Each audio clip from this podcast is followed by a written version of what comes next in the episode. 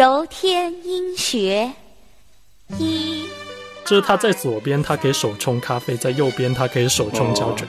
手冲胶卷，这这这，我要一杯显影液拿铁。对，啊，我太可怕了。就红书骗局中的非常常见的一个情情况，就是有那个商淘宝有商家会把那个行车记录仪拆出来，然后再组装上一个像是相机一样的外壳，然后来卖。哎，这个很多，这个是很对，有这个情况的。然后很多人会买，然后买了之后说，哎，我买了一个，就他会印直接印什么索尼的表打上去。当然了，也有文艺的人，如果你可以接受 CCD 它的只是一些问题的话，那你也会觉得像宝丽来它的各种偏色也是非常迷人的。文艺的人。每个人都有它不同的尺度和维度。当我们现在说 CCD 像模拟位，就是它有胶片感，其实是因为我们已经建立了新的数码的定义和评价。呃，我不知道你们有没有感觉，就是哪怕 iPhone 也有同样的问题。随着它所谓的计算摄影，或是包括它人工这种修正的部分越来越多，就是它的那种 artifacts，我觉得是越来越多的。就这种不自然，反而是大家接触的多，就这种成为是新的数码感的，是这样被定义的。而这种过去的画质不好的、像素不高的、噪点特别多的这种数码感，它反而变成了跟模拟那边会近一点。什么是数字？数字其实应该是它完全依附在一个完全没有任何实体，或者是它实体没有一个这么专一功能的东西。CCD 相机就是它只能拍照，然后一张 CD，呃，它只能呃播音乐，呃，所以这种就是可能某一个实体依附的话，它相对来说其实没那么数字。真的数字是应该它可以存在在任何一个什么手机啊、电脑里面，就是类似于呃现在的流媒体。就更别提这个，实际上这个 CD 它本身可能没有很强的声音特征，但是比如说非非常老的、比较烂的 C CD 机可能就有了，是吧？它可能就比较活，好吧，它就能形成这种感觉。好，以后 Jitter 也成为一种味儿啊，一种味儿。C D C C C D 这个东西它本身也没有什么特质，但是当它配上一个比如说烂的 C D D 小尺寸的，它可能就有一个特质在那儿，它就是某一种缺陷就成了一种它复古的象征。六七零。第四节按太阳穴轮刮眼眶，一、二。然后现在要把要把比赛直播打开。比赛直播还没开始呢，嗯，五十。喵总那边在看中超是吗？嗯，我已经不想看了，看的也很难受。没事，阿森纳这边已经热身半天了，现在在播宣传片了。嗯，好，那准备开始。嗯。OK，各位好，随着一声哨响，英超第三十一轮阿森纳客场对阵西汉姆联的比赛正式开始了。这里是声波飞行员，我是孟获啊。这会儿我会一边看球一边非常不专心的录音。啊啊，今天我们是三个朋友啊，先是老面孔隔壁的喵 pass 总，呃，各位好。嗯，另外两位自报家门一下吧。呃，我我是 Jeff，瞎什么乱买的 Jeff 啊。哎，你继续啊，你不要反驳一下这个名字。啊，呃，已经没法反驳了，我觉得。OK，今天还有一位新朋友，就是也是我们群里面的老群友吧，老听众。然后我跟他其实聊了很多，他正好也在广州，是一个总说要请我吃饭，至今还没有请过，甚至甚至没有见过真人的人啊，是泽图老师，来跟大家打个招呼。Hello，大家好。今天感觉是一个老听友的聚会啊，因为今天的话题我确实不怎么懂，所以得叫听友们来助阵一下。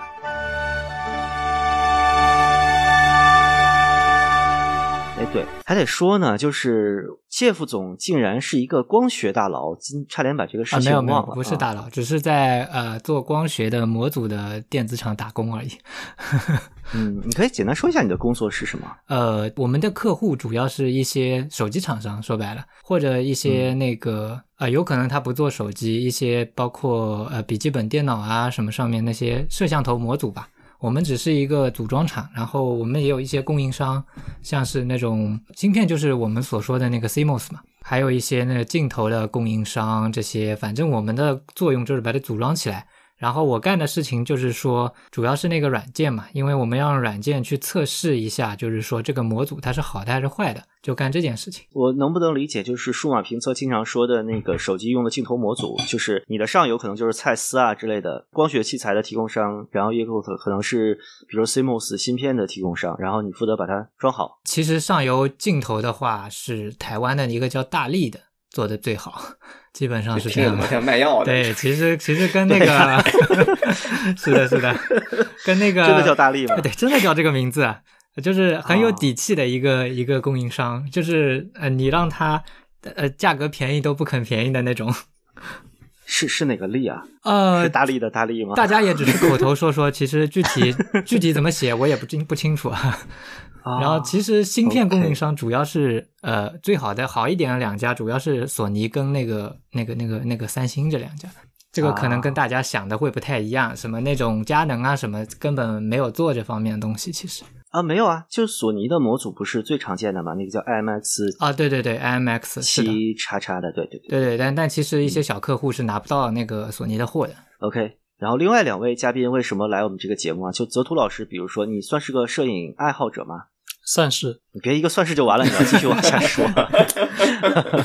这个主要是一下子不知道从哪里说起。嗯，比如说你现在在用什么器材啊之类的？现在可能最常用的是胶片，还有手机。对啊，胶片。那那我就再问的细一点，就是你胶片的机身是什么？你出门会带几个镜头？一般？出门，呃，我胶片是一般是不可以换镜头。如果是带可以换镜头的，一般只有一个，除非可能出去特别远。其实大部分可能想拍东西还是还是用手机拍。我可能我的胶片机就是特别小的那种，就是你能想到的那种什么奥林巴斯，就是特别小，它大概大小就比现在可能是呃半画幅的那种微单还要再小一点。那那这种机器呢，可能我。现在拍一卷都很难，感觉是两两三个月可能都拍不完一卷。一卷就是我们理解的三十六张的一卷的。对，三十六张一卷，是的。其实是看那个，因为胶片还有那种半画幅的，就是它可能拿胶片的一半作为成像，这样的话就变成了七十二张。对，奥林巴斯不就是很多这半画幅的半格的？那个就更难拍完。对，嗯。现在玩胶片摄影的话，哎，那你冲洗是怎么冲洗？是自己来搞，还是送到就是店里边去？自己搞是完全没有这个条件，主要是应该也是觉得太麻烦，或者是在家没有这个条件不允许，就是其实还是淘宝各方面会更方便一点啊。哦，就现在都是啊，明白了，现在不是去店里了，而是把就胶片寄出去，然后呃，其实寄出去比较方便一点。寄出去你还不是那个给你寄实体回来，它是直接到百度云或者一些上面直接帮你，它是叫冲扫嘛，就是冲完之后，然后它会把那个胶片直接拍下来，或者说有些机器专门冲扫的扫描，然后扫描完之后它会翻转一下颜色，那就是你的那个就是说正常颜色的照片，然后再给你呃发回来。嗯嗯。啊，所以说，比如说你冲洗完了，再把胶片给你寄回来，是一个额外的服务。就是你不选的话，它是不是啊？是的，只给你数字，还要额外收运费这样子。然后他会帮你把胶片，比如说你这半年内，他会有些店会说，你寄过来的胶片，我半年内都给你存着，到时候你要了可以一起拿回去底片。哇，哎，这真的是，就如果不玩这个领域，真的是不了解。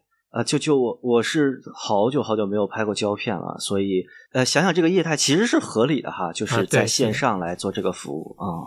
其实比较大的城市的话，线下也是有的，就像北上广，而且不只是一家这种比较大的，它可能作为线下店铺。但现在跟以前不一样的是，这种线下店铺它可能不是做影像类的服务。他可能是做咖啡，咖啡啊？我还我还以为打印。就是他在左边，他可以手冲咖啡；在右边，他可以手冲胶卷。手冲胶卷，这这这！我要一杯显影液拿铁。对。啊，嗯，哦，太可怕了！哦，这个这个给我的 shock 还挺大的，就是这个有点像我想到了十年前，就是我传台式机的时候。然后当我知道就是攒机这个这个业态现在变成了线上进行，我就特别不能理解。但我其实仔细想想，比如你在京东上买了显卡、主板、内存、硬盘、机箱之后，直接寄给你一个整机，其实这个在线上的业态来说是合理的。但是就是我我理解攒机就是去电脑城里面自己一个摊一个摊买，然后自己再装起来。就我觉得这个事情好像我原来认为的那个最主要的过程消失了，变成了一个纯线上的过程，就像胶卷一样，原来是送到店里面去冲洗，然后回来的时候拿到一个就你知道那种分隔的袋子，放着。裁切好的六张或者七张一条的那个胶卷，加上一个信封，上面是柯达的广告，然后拿到一堆照片。我觉得这个过程是正常的，但其实这个过程已经消失了，就完全在线上了。呃，但是冲冲扫完我的底片好像也是也是拿回来，也是帮你一条一条分割好的啊。这个对对对对，它冲洗的时候就会剪开。是的，是的。哎，说这么多还没有那个进入正题呢，就是不好意思，不好意思。其实我一直都在等正题。啊，好好好，正题就是呃，最近有一个事情 shock 到了我，就是最近在一个电影公司工作，然后和制片人在扫外景的时候，因为我们这个电影的题材会涉及到很多旧电器城和旧的电器铺这种东西，然后这个业态其实在广州是很多的嘛，这个可以回听我们之前和红书店老板聊的那期节目。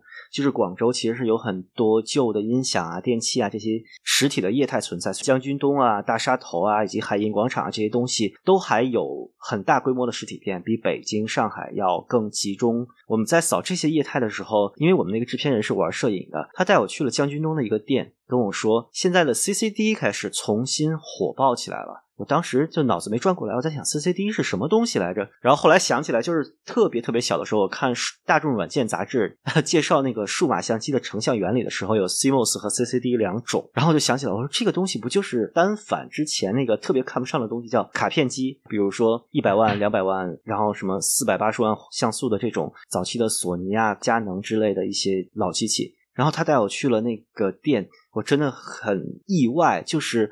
很多网红在打卡二手电器的那个市场里面，其实大多数地方是很冷清的，但 CCD 那个地方非常的火爆，然后各种各样的卡片机摆成了好几个架子，呃，然后在那些器材里面，甚至我能看到很多部我以前用过的老卡片机。我发现这个东西被我认为是，就是它，呃，就是这怎么说，质感上不如胶片，然后画面上又完全不如全画幅，或者是。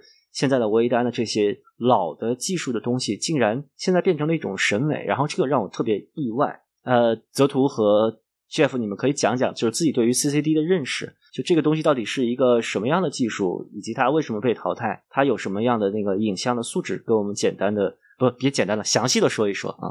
正好看会儿球。呃，我我来说还是 啊，你先来吧，Jeff 先来吧。呃，我们可以彼此补充。对对对，呃，CCD 首先它是。呃，其实它的那个像素跟 CMOS 是不太一样的，就是它是一排的像素共用一个放大器。那么，呃，CMOS 的话，它其实是每个像素它就有一个放大器，带来的影响就是 CMOS 比较难去做那种全画幅直接成像的那种，那个那个叫什么？就这个词有点卡住了，反正就是就是那种直接全图成像的那种方式，它是很难做的。但是 CCD 的话，它通常就是全图成像的，那么带来的呃现象就是说，CMOS 它会有一个果冻效应，它可能像素是一排一排扫下来，所以这样子如果说晃动一下，它可能左右的那个就是会出现那种果冻效应。一些我们经常拍视频的时候，经常会有这种现象。还有就是那个 CCD 的话，呃，你其实可以理解成 CMOS 有点像那个音频里的 R2R 吧，就是说它每个电阻都是要配对好，相当于它的放大器每一个要配对好。这样子它画面才会均匀嘛，因为不然每一个放大器它放大的倍率不一样，有一点点差。但是 CCD 的话，它就是它整排的，相当于可以理解成多帧取平均这种状态，所以它的成像来说的话，我们通常看到是更加的均匀的一个状态。这就是为什么很多人会去追求说 CCD 的那个质感什么的啊。但是这样子的这种放大方式也带来了一个问题。这个问题就直接可以把 CCD 干趴下，就是一个方面，它那个成本会很高。嗯，就是说 CMOS 可能坏一个像素点，它就只坏一个，但是 CCD 坏一个像素点是连坏一排，它一排就不行了。啊，对，就就跟液晶屏出了那个坏一条线一样。啊，是的。然后还有有些时候，CCD 如果生产的时候它不是做的很好的话，因为它是电荷嘛，相当于每一个电荷都集中到一个地方去放大，那么它。整行下来的时候，可能会有其他行的电荷串进来。这时候我们通常拍照的话，就会出现呃某一列它是有个亮的一个状态，就是说有更多的电荷跑到那边。那这种通常是呃也导致就是说 CCD 这个东西它的良品率很低。就是说，它一旦把面积做大，面积做的越大，就是你的电荷需要集中的整个长度就更长了嘛，那么它的良品率就下降了啊，以及还有就是 CCD 的话，功耗会比 CMOS 更高，然后这样就导致了根本就没有办法拿它去拍视频了，是吧？就是一方面就是说它因为是集中放大，那么集中放大这个算力的就需要更多嘛，那么它它就会更加的容易卡顿。以及它发热会更严重，CMOS 的话就没有这方面的问题。以及 CMOS 因为它可以做的面积更大，它的旁边的电路你可以搭建的更多，因为它发热比较小嘛。所以这样子的话，就是说，嗯，就完全导致了 CCD 就是渐渐的、渐渐的被 CMOS 淘汰掉的这种状态。我印象里面，我小时候不是小时候 上大学的时候，就是索尼的那个卡片机，我曾经用它录过小视频，就是真的和当时的非智能机的级是一个级别的，就是非常的粗糙。那个就是 CCD 的卡片机嘛？啊，是的，因为卡片机的话，因为其实如果说你想最近比如说玩那种 CCD 的那种机器，呃，推荐的话还是尽可能买 CCD 的单反，就是说不要去买那种小面积尺寸，可能就那种有些卡片机二点三分之一英寸的这种大小，那其实可能真的拍出来还不如手机。但是你追求一个复古的，你去买个这样的拍，如果它就两三百这种。啊，那那也无所谓嘛，对吧？但是如果说很贵，被炒得很高，那就很没意思了。不止，现在都不止这个价啊，不止这个价，不止这个价。对，那那就很没意思了。我觉得，除非呃，除非面积大一点，那么你去拍的话，效果还能更好一点。一方面，还有就是说，CCD 它的低感其实是要比 CMOS 更好嘛。就是说，可能 ISO 两百、ISO 三百这种，可能 CCD 拍出来会。确实会更有一点胶片的质感，但是，一到高感，就是说你一到晚上，那 CCD 的噪点，就是说 ISO 一旦上四百或者说是呃八百这种高一点，它就满屏幕的噪点在那飞，这个这个就这个就基本上就没法，就很有质感了，很有质感了，对吧？啊，对对对对，你要说 要说质感就是颗粒，哎，如果你要说难听点就是噪点，嗯，哎，对，就这个这个东西怎么变成一个审美了？噪点不应该是一个很很咋说呢？呃，就是一个素质缺陷嘛。啊，确实确实，但是但是这跟这个噪点主要是它是无规律的嘛，它跟那个嗯嗯嗯，跟你胶片上的那个颗粒感那个还不太一样。啊，OK，现在 CCD 到底是被炒到一个什么价格了？啊，我还真没看过。因为那天我我我反而是对我反而是没有看价格标签。我看过一些店那些照片上面会贴贴着价签嘛，一般都大几百、一千的也有，反正就比较比较贵吧。你说的是家园？因为他们收来。呃，人民币，人民币，就是加拿大没卖这玩意儿的，就人民币。吓死了！对对对，他们收来这个东西可能都非常便宜嘛，就一大箱，甚至于说是就很便宜。他卖一个卖这个价，就是利润非常高的。其实这个东西，哎，所以他们是真的是打了个时间差，就是几年前当废旧的没人用的东西收来，然后现在再当成一个情怀物卖出去，是这么搞的吗？可能不至于几年前吧，就不知道这个事儿谁炒作起来的。你搞不好就是商家嘛。然后他们在收这个收来之前，可能没有去做这个事儿。他们不知道是谁想出来，哎，我可能去可以利用这个东西来做一个这样的商业的这个炒作，这一个话题。他先买来之后，然后再去去去写一些文章啊，去写软件上推广一下，可能就有些效果。反正也挺聪明的吧，确实有这个人，确实有这个心理嘛。我也理解，我以前也用用过这个东西。不知道为什么就会觉得这种老东西，我觉得我我觉得可能是他本来就是在收的，因为有一些二手商他们经常就是本来就是在收一些老的相机啊这些的，然后忽然这东西可能被被某红书给炒起来了嘛，就跟那个对对对对对，跟跟高斯那种差不多。哎，嗯小红书是不是万恶之源啊？属于 就是呃打引号的万恶之源，就是这种风潮是不是它的流行是始于这种平台上面的讨论？呃，我觉得应该是吧，因为之前呃卖那个呃高斯那个耳机，我也是非常好卖的，就卖出去了。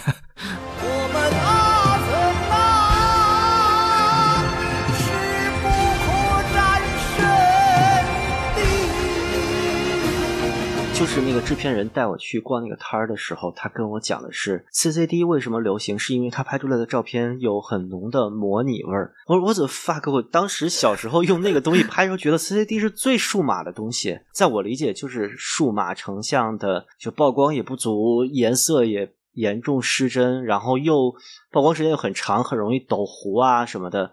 就因为可能也是我当时用的那个机器防抖性能不好吧。呃，抖狐就看防抖性能了，对对啊，就是我用的索尼的一款，我当时就觉得这个东西是最数码的，一点就都不模拟。就你们觉得它有模拟味儿吗？或者说现在的这帮人理解的模拟味儿是什么东西？他说的应该是胶片味儿吧？我觉得是，因为确实 CCD 那个可能它颜色会更艳丽一点，然后有些东西上可能看起来会更通透一些吧，然后就会有点像胶片那种感觉。我觉得这个问题就比较复杂，首先就要看你怎么定义这个“模拟味”这三个字。就是呃，像这个节目嘛，因为平时讲的比较多是音频类的，你在网上不管看到各种水文。枪纹也好，这大家对于模拟位这在音频里面的理解其实都不一样的。呃，是，其实 我觉得这两者多少之间，就是在相机这个领域里面也存在很类似的问题。而且你哪怕像看小红书什么的，大家在宣传呃 CCD 所充满的是胶片味，那反过来说，那胶片味到底又是什么？这个可能每个人的理解不一样。他他跟我用的还真是模拟味儿这三个字。他如果说胶片味儿的话，我可能会就更更枯燥啊。其其实我理解应该是同一个意思吧，但我真的不觉得 CCD 的出片有模拟味儿。就是单纯我自己对以前我拍的那些烂玩意儿的想法来说，我觉得 CCD 就你你会觉得它通透吗？可能是我后来用的，比如说 A 七三啊这些东西，是不是跨级别跨太多了？所以我会觉得，最好最好建议就是说，不不是说拿卡片机，卡片机的 CCD 可能确实没有那个味儿。但如果你拿一台，比方说尼康的 D 七零这种老的那种单反去拍的话，它可能呃会有那种感觉。啊，对对对，D 七零是 CCD 是吧？那可能是很很很早的机器吧，应该也是。嗯，你早期零几年的这都都是 CCD，包括什么宾得六四五中画幅的照样是 CCD。早期的很都是这样，对的。啊，我我对我对数码相机真的是不了解啊，就我我甚至不知道单反有一个时期是用 CCD 的，呃，那那如果这样的话，那我可能我这辈子用过的第一台数码单反是我发小买的，就是尼康的那个最便宜的叫 D 四零吧，好像，那那个估计也是 CCD 对吧？是的，很 很有可能是，OK。主要当年当年迪康还是比较盛行的，但现在流行的这些 CCD，我在商场里看的就基本上都是卡片机，有有部分是那种就是单手握持的，就它有一个握把的，但它其实体积也很小，就是有点体积，甚至和现在的微单可能差不多吧。我我记得我在保险公司上班的时候用过一个富士的，就是它有一个单手的握把，但它其实重量还是一个比卡片机重一点的。对，那那个时代是大多数都是 CCD，对吧？呃。应该是吧，但但就是说，现在我看那个小红书，它之前也都是一些那种，就是说的卡片机这种的话，我觉得这个就完全是智商税了。我觉得，就是说，如果说五百以下，哎，可以接受一个相机这样子，但是如果说你卖五百以上或者更贵的价格去炒这个东西，然后拍个照，可能你大部分情况下可能对焦你都对不好，那那就真的是一个智商税了。我想说，对。应该可以说是基本都不会比手机好的，不会比现在的比较好的。对，不会比手机好。唯唯唯一好就感觉可能是一个味儿吧，就是说可能甚至会差很远。对，是甚至有可能像素因为也摆在那儿嘛，那没有办法的。嗯。我关于 CCD 和 CMOS，其实我可能一直的看法是，其实这个技术相关性是没那么大的，就是不是说 CCD 它整体就是这个技术它可能有不同于 CMOS 就不一样的风味，而更多是在于当时的技术极限，还有它的色彩调教。我觉得这个可能重要性是呃远高于技术本身的。嗯，详细说说呗。对，就可能在 CD 初期，就呃我们最简单说的，它呃有可能就是以以现在的目标来说，就是说动态范围不大，嗯，那就是可能我们现在比较好的、优秀的 CMOS，就是在宣传上可能是我的动态范围就是最亮到最暗的一个亮度范围，它可以做到大概十四到十五档左右。那那可能同样的技术来说，CCD 可能以前就七档八档已经很不错了，那基本上就是差了一半。那它在这一半里，它就是如何把它的色彩或者是它的感觉做的还不错，就是让你可能有一种它。它还他还不错，那可能在这方面他更考虑的是要怎么样做好它的色彩调教。那确实当时就是还有 CCD 这个东西的时候，柯达是还没有倒闭的啊。呃，柯达没有倒闭的话，其实到现在为止，就是有一部分人还比较执着于去找 CCD 这种呃相机来买，但是他们会针对一个点，就是说看这个 CCD 本身它是不是跟柯达有关，因为柯达按道理来说最早是柯达自己发明的 CCD，嗯。呃，他对这个东西他是比较有研发能力，还有他的呃技术积累的，尤其是因为大家比较熟知他的胶片嘛，所以按道理来说，他应该在。CDD 上面对胶片或者是对色彩这部分有比较深的理解，呃，确实也是这样。就是现在还有一些人追捧某几个型号，具体我不是很记得。呃，可能尼康也有，好像奥林巴斯也有。就是这几个 CCD，就是能被查证是用了运用了柯达的色彩科学呃来做的一个 CCD。像这些产品，它是 CCD 的话，它做出来质感，我有看过他们拍的照片，确实很不错。就是。呃，大概描述的话，那种质感可能就是比较接近于胶片里面的反转片，或是我们说叫正片啊。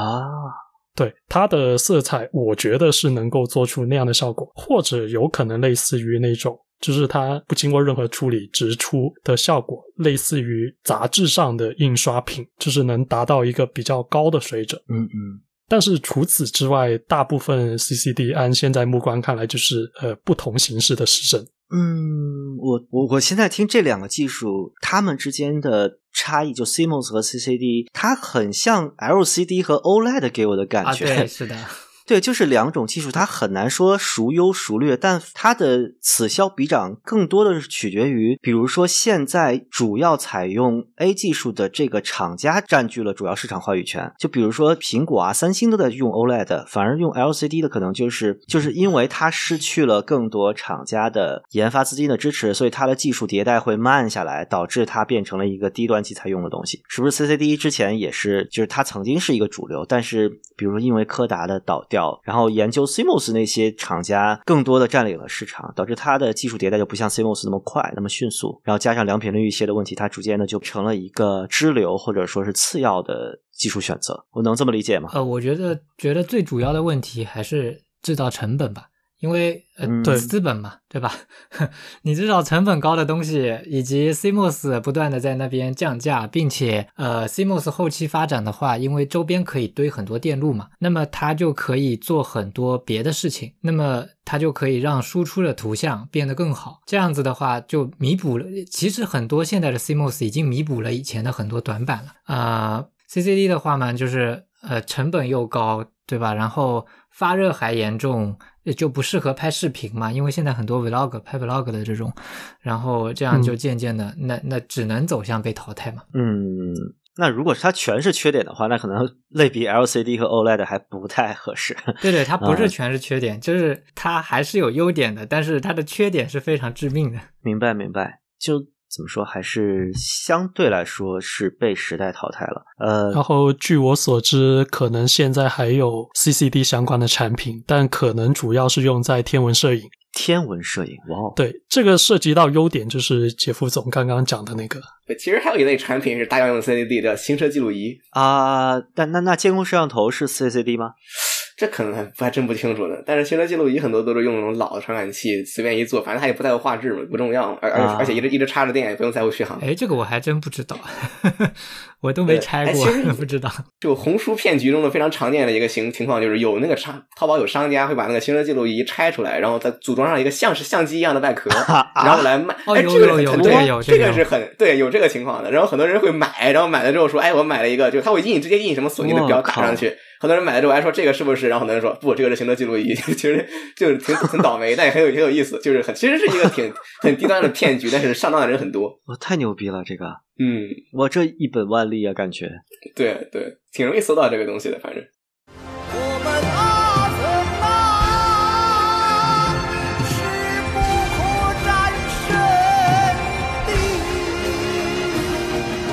就是在这个 CCD 的 Shock 出现之前，我唯一一次关注过这个技术，就是那十几年前我在大学的时候看大众软件上面的提到的那一个 CMOS 和 CCD 的对比文章，至今印象都很深。当时的 CCD 是被认为是一个更先进的技术。当时那个大众软件那篇文章写的是 CCD 的成本更高，然后成像素质明显更好，然后对于拍摄者的专业要求又不像那个 CMOS 那么高，他是这么讲的。然后我记得很清楚，那个文章的结论是：如果你就不懂，然后又去买数码相机。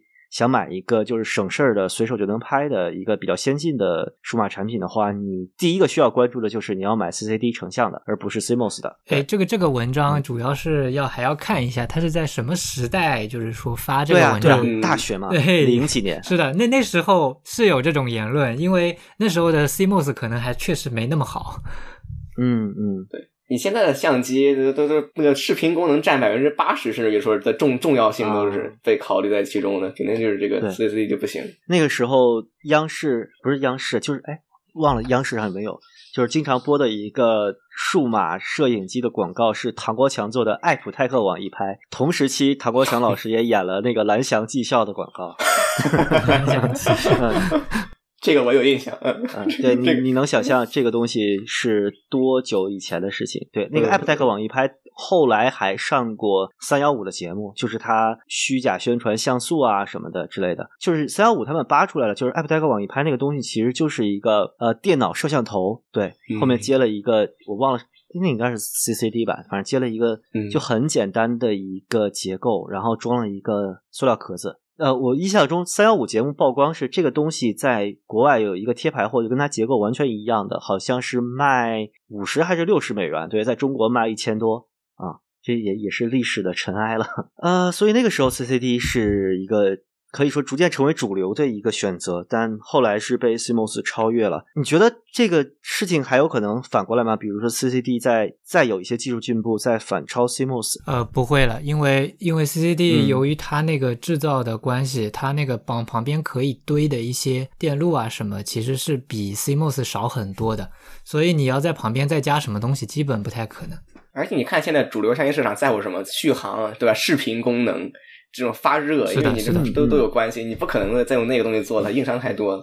呃，我最近听了那个机核就 Jadio Pro 的一期节目，这个节目是 Jadio Pro 上面的最近的两期，它是仲青和 JT 两位老师讲 Vlog 的，他们讲了两期，一期是从零开始做 Vlog，另外一期是 Vlog 的器材演变，就是他有讲，就是尼康的五 D Two 当年是多么深刻的改革了 Vlog 这个行业，就是相机一瞬间把一个原来叫 DV 的这个产业就给干死了，就是呃单反相机算什么民用的高端单反相机，一下子就能拍出一零八零 P 高画质的视频，然后这个事情就深刻的变革了 Vlog，就等于原来怎么说，在移动互联网早期的时代吧，就是 B 站 UP 主现在这个群体在那个时期开始形成了，他们真正有了一个买得起的设备，可以拍出专业画质，然后有后有巨大的后期空间的，就看起来。不输于电视节目的这种画质的东西了。从那个以后，就 DV 就消失了嘛，因为呃，个人创作者是很难去租赁专业的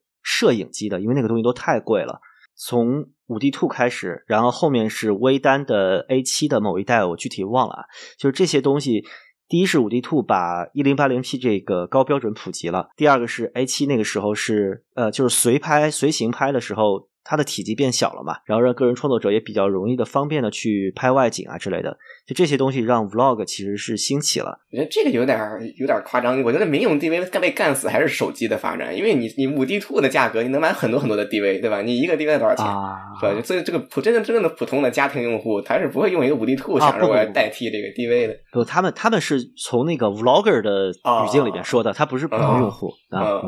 对，但 DV 这个形态也确实是基本没了啊。其实硬要说的话，索尼的 DV 都还在，就还在卖是吧？目前目前好像也就索尼这一家，哎，我别的别的尼康、佳能就没有看到它的 DV 了。JVC 是不是还在卖啊？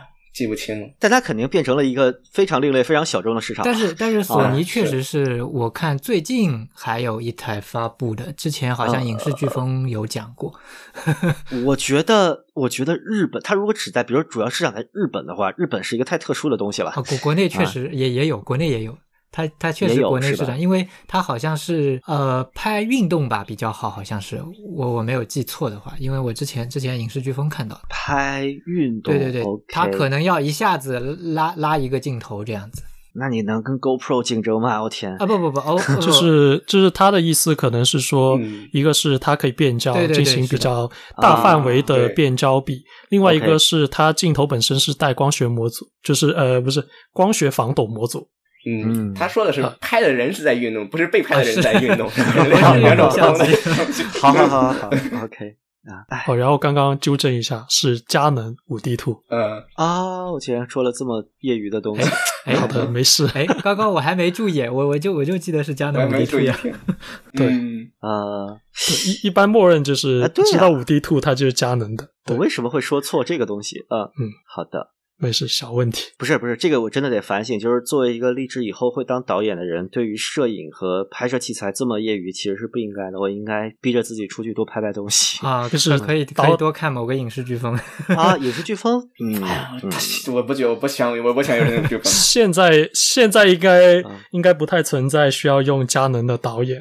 你你要做导演，你的目标应该是用阿来，就假装假装自己知道，其实确实知道，但从来没摸过。没有没有，那个东西通常正常人应该也摸不到 啊。在组里面肯定是经常能见到的啊。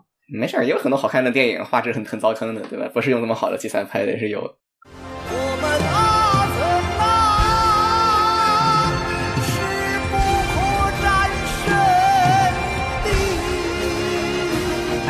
C D 暂时聊到这儿吧，我觉得再继续下去我真是插不上话了。然后就是摄影这个东西，真的是随便聊聊就能充分暴露出我的业余啊。主要是哪怕是摄影本身的分类也太多了。是是，就是摄影，呃，简单来说吧，就是我我觉得我看到的，那可能有人是呃相对来说比较器材党，但但好像杰夫总，我感觉他也不是，就是可能你会出一些情怀，就类类似于老耳机吧。但但他出一些情怀，会选一些比较老旧的镜头，然后用各种很神奇的方式往组组接，然后这种组接往复杂一点，甚至会有一个叫重镜，就是把一个镜头重到另外一个镜头里面。就是它原来是一个徕卡，可能是半个世纪之前的手动镜头，然后它把它种到一个呃新设计的带自动对焦镜头，定焦头塞到，就是把一个定焦的手动镜头，把镜片给放过去了，对的，是的，啊，没想过太硬核了，对，具体可能有点复复杂，但但这个东西就一直就是各种不同的摄影门类，像现在哪怕是多了无人机，那那无人机你的器材就跟相机又不一样，你拍 vlog。就是你不同的 frog 体量，呃，你使用的相机、摄影器材也不一样。就是这个分支，它就越来越细。哪怕你跟说，就大家都是所谓的玩摄影，我觉得未必能聊到一起是很正常。哪怕是哪怕是胶片这个分类，也有呃太多不同的，就是所谓的呃流派，或者是大家有不同的信念。嗯，反正每个人可能多多少都觉得自己嗯是比较正确的那一个。我觉得泽图老师可能是玩那种老的可能比较多一点吧，我好像呃还行，也不不是太多，可能没有太深入的去了解。我是比较拒绝一切不能自动对焦、自动测光的机器。完了，这样子吧？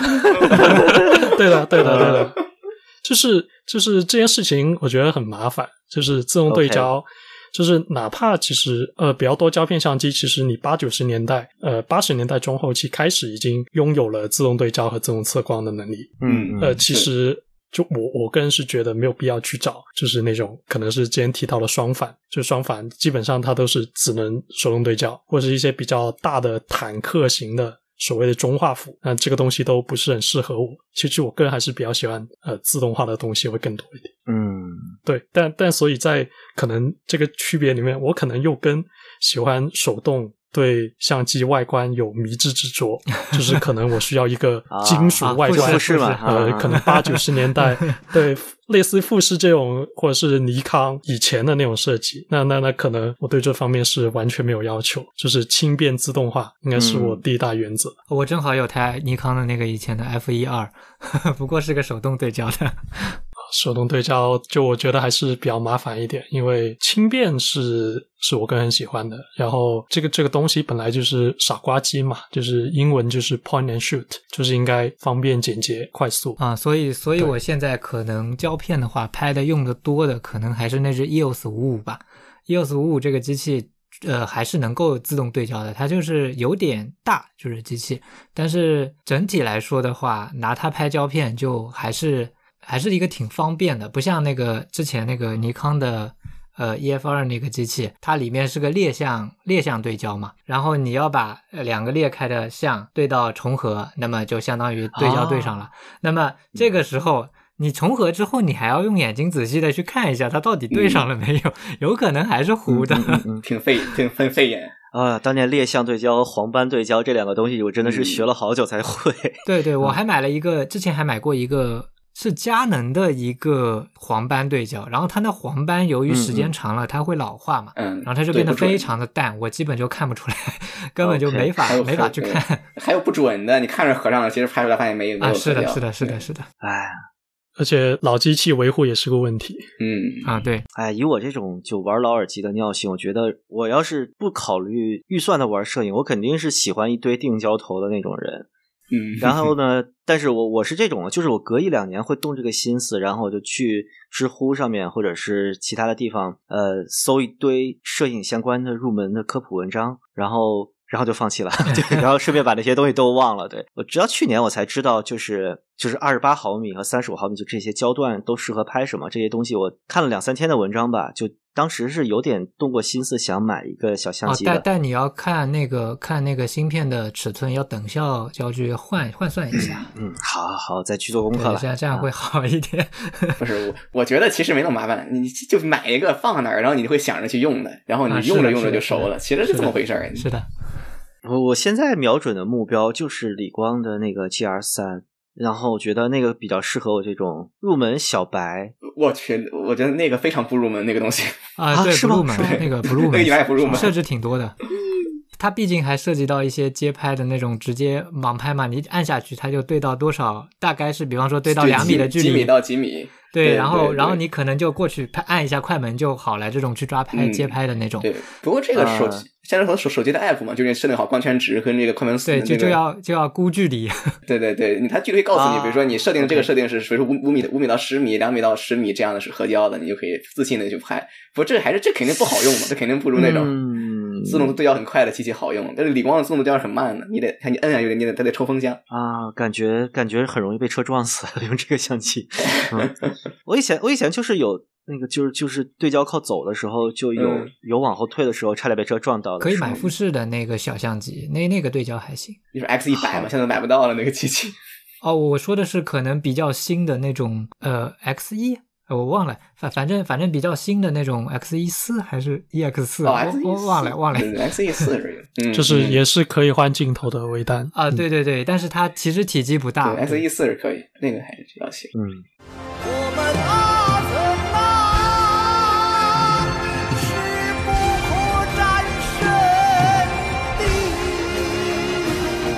说一下话题吧，还是 就是呃，在在我在我上大学的时候，就是我用那个 CCD 卡片机的时候，那个时期在摄影圈，就是那个当时我是认识了一堆文化记者啊什么的，然后那个时候也开始看一些读库啊之类的，偶尔会看到一些讲摄影的文章嘛。当时的文艺青年就是追求的影像的那种复古感的东西，他们的目标是 Lomo，然后那个时候我就完全不知道 Lomo 是什么。后来看片，我就觉得啊，这这哪儿好看啊那种感觉，就是个暗角。嗯，对，呃，第一是暗角，第二是它那个颜色偏的很厉害，嗯嗯，呃，就是我印象中 Lomo 就全都是绿了吧唧的偏啊，但但 Lomo 貌似这个品牌现在还活着吧？对的，它作为一个小众审美，等于是被当成一个口味保留下来了，是吧？呃，它可能还出一些相机，然后可能有的人会喜欢玩吧，但是呃，我是觉得它其实就是成像质量很差的镜头用，然后再加上可能有一个暗角的效果，这样子。然后据说 Lomo 是有那个可能觉得颜色会偏的效果，是跟它某个位置漏光是有关系的。嗯啊是，就是所以你你在拍不同的光线情况下，它有不同程度的漏光，而且漏光就是也加入到成像当中，就让它可以更加迷人。迷人，就只只能这么说。就觉得动态范围很低的一种。图像啊，它它应该还好，它它用胶片，就是相对来说胶片动态范围也不算低啊。对，主主要还是看什么卷了。呃，我是觉得怎么说呢？正片的动态范围，呃，按现在标准来说，应该相对会低一点。嗯嗯。但是负片的动态范围，如果是按照现在数码相机标准，就是不考虑说按不噪点的那些大概动态范围，我觉得应该是能到十二到十三档，就是只要你在一个合理的冲扫范围内。是它大概能到十二到十三档，那这个范围具具体一点类比，可能就是相当于半画幅微单，就大概能有这个这个效果。但是信噪比那肯定是没完全没办法比的。呃，Lomo 的话，现在可能它主要还是做，它其实还是挺给富士会做相机的。因为它主要是靠富士的拍立得养着，它现在新做的很多机器都是可能是富士，就是拍立得相机，它用的是拍立得相纸，但是它做不同画幅大小的相机，然后它做出来的呃机器可能跟富士有点区别，然后它主打的外观也更复古，然后它也号称自己用更好的呃玻璃镜片镜头，然后有一些更多的手动设置，呃，就可能是做这方面会比较积极一点，就胶片后面是比较少。富士的拍立得是不是就是？是我想起来那个圆滚滚塑料的啊，是的，是的，嗯，就女生经常拿着那个叫 Instax 还是什么？Instax，对对对，它还好像系列出了好多。颜色不一样。呃，其实其实还有一个是打印机啦，然后现在最新的拍立得其实就是一个随便帮你拍张照片，然后拍下来之后，它其实里面储存的给你打印出来。反正最新的一款我记得是那样的。嗯，是的，它后面好像更新，大概是从一九二零年开始就越来越少，就是传统的，就是直接成像的拍立得都是这种可能拍照呃数码打印的方式更多啊。对，但但其实我个人是非常非常推荐富士拍立得的啊。但是说到拍立得，我倒是要说一个很有趣的产品，我自我自己这边买了，然后也在用，就是说可能是广州那边的一群人吧出的一个品牌叫 Nouse。我不知道泽图老师有没有听过这个品牌，然后它是出那个相机是拍立得，然后它兼容的是那个富士的那个 mini 的那种相纸，然后它就是做了一个壳，然后右边集成了一个测光表，然后再加上它那个镜头是可以更换的，就是你可以换那个转接也好，当然是手动对焦哈，然后。然后就是你可以在拍立得相纸上用呃你更换的镜头去拍，然后它那个拍出来的质量就是说比那种富士啊那些也好，那些拍立得都要好，因为它本身可以换镜头嘛。嗯，所以你你买的那个是换了一个什么样的镜头？哦，我是直接换了一个，呃，他应该给我转接了一个 M 四三的，因为我就买了个标配嘛，他转接了一个 M 四三的，然后它是 EF 卡口的卡口的，对，然后呃又是一个五零一点八吧，我记得，我记得我那个应该是个五零一点八，但但实际上那个相纸是那个 mini 的那个是吧？啊，对，是的，是的，那那有暗角吗？啊，对，然后，然后，然后它就是相当于旁边有个测光表，你电池装好之后，它那个东西能够帮你显示你要调多少光圈以及调多少快门。呃，嗯，还有就是它那个表上还能显示你里面剩余多少相纸，当然只是一个简单的计数，就是说你装进相纸它就归零这样子。嗯，就是这么一个 DIY 的产品，但是它拍出来的照片，就是你只要曝光正确的情况下，我觉得它是比那个比富士那些相机的那种塑料镜头，或者说是比较差的那种玻璃镜头拍出来的质量都是要好的。但你其实对焦的时候，你手拧它里面没有任何提示，你就拧到清晰。呃，但是其实相纸它本身的成像质量非常差。所以，所以你不需要拧的特别清晰，人也还是清晰的一个状态。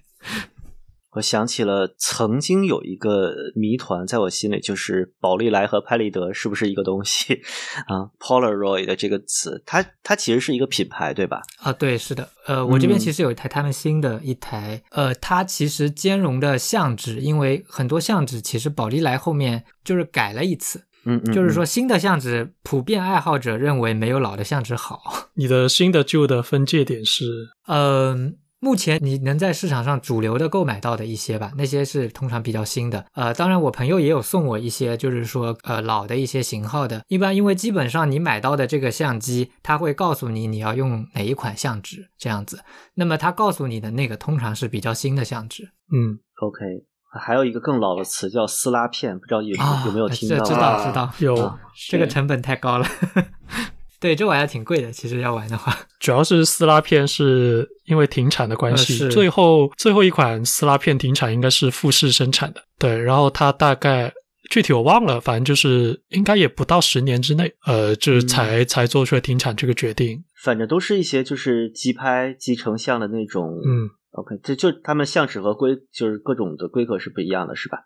对的，但我个人对宝丽来，我我个人对宝丽来可能有一个比较差的印象哦。Why？呃，因为就是我们现在宝丽来知道的，它应该就是大概来说应该分两个时期吧。就是宝丽来其实它已经算倒闭过一次了。啊，对，就是它倒闭了之后，有一些比较疯狂的人，然后去想呃重新再产这批相纸，因为他也想自己的宝丽来相机可能可以继续用下去。然后他们后来最初的时候，我记得是叫叫这个 project，应该是叫 The Impossible Project。呃，简称是叫呃 TIP，然后 TIP 来重新做复产的相纸，但是他们用的技术其实跟原来是不一样的，因为可能出于各种环保限制的条款，就他没办法做出一个相纸，就有可能能达到以前宝丽来，就是在一零年之前的宝丽来能做出来的色彩比较正，然后对比度各方面比较好的相纸，其实我个人觉得时至今日也做不了。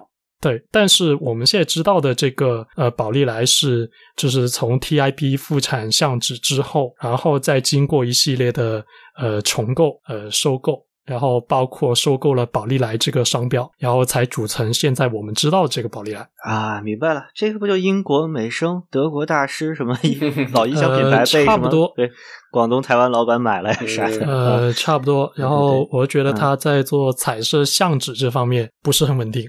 就是不稳定到我觉得我没办法用它，然后所以就我个人还是觉得富士的拍立得卖的好，呃，不是没有道理的。啊，是富富士的可能相纸也会比较好一点，就是因为宝丽来其实我每次拍的时候一些光比比较大的，可能那太阳会变成呃黑色。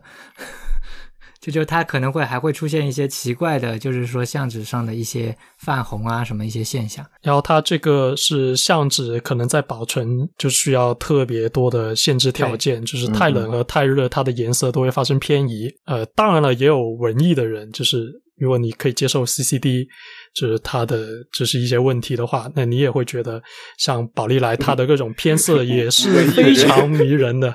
文文艺的人，对，但但必须说一点的是，他的老机器真的特别好，就是到现在宝丽来公司也是没有办法、没有能力去复产它的最老的，可能是七八十年代，就是名字我忘了，就是乔布斯的偶像，就他当时做的那一批机器，然后现在也做不出来，就最最可能代表性强就是 S X 七零，就那那一批的单反宝丽来，就现在没办法复原，就他只能不断收老机器维修复原，就仅此而已。啊，对，这这种那个淘宝上那些就就贴皮啊什么一些服务也挺多的，其实。嗯，就是你刚才说你不喜欢宝丽来，其实也是一仅限于就是现在就借尸还魂的宝丽来嘛。呃，其实如果是它可以稳定生产一个我觉得是可用的相纸，嗯，我是完全没问题的。其实我对相机的理解可能就是我需要它是一个比较呃可控的一个工具。当然，就是有些人对它要求是它的不可控才是它的基点啊啊。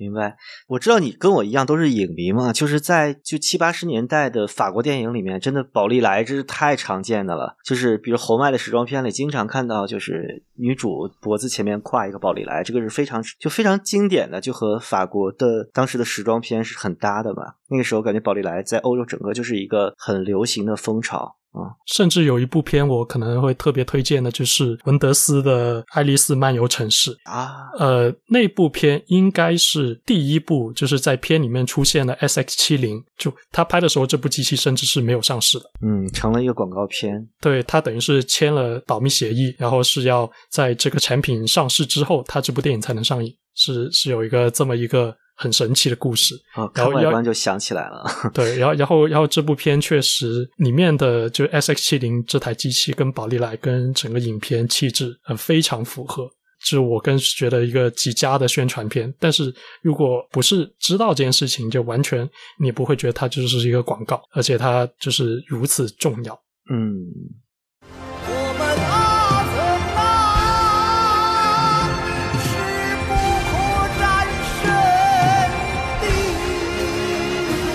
的啊，我 Q 一下提纲。哎呀，哎呀，这个这个就他妈太不懂了，你知道吗？就录的比较痛苦。呃，就是我我在提纲里面写了一句话，就是过时的技术和过时的产品，在什么情况下会成为一种复古的审美？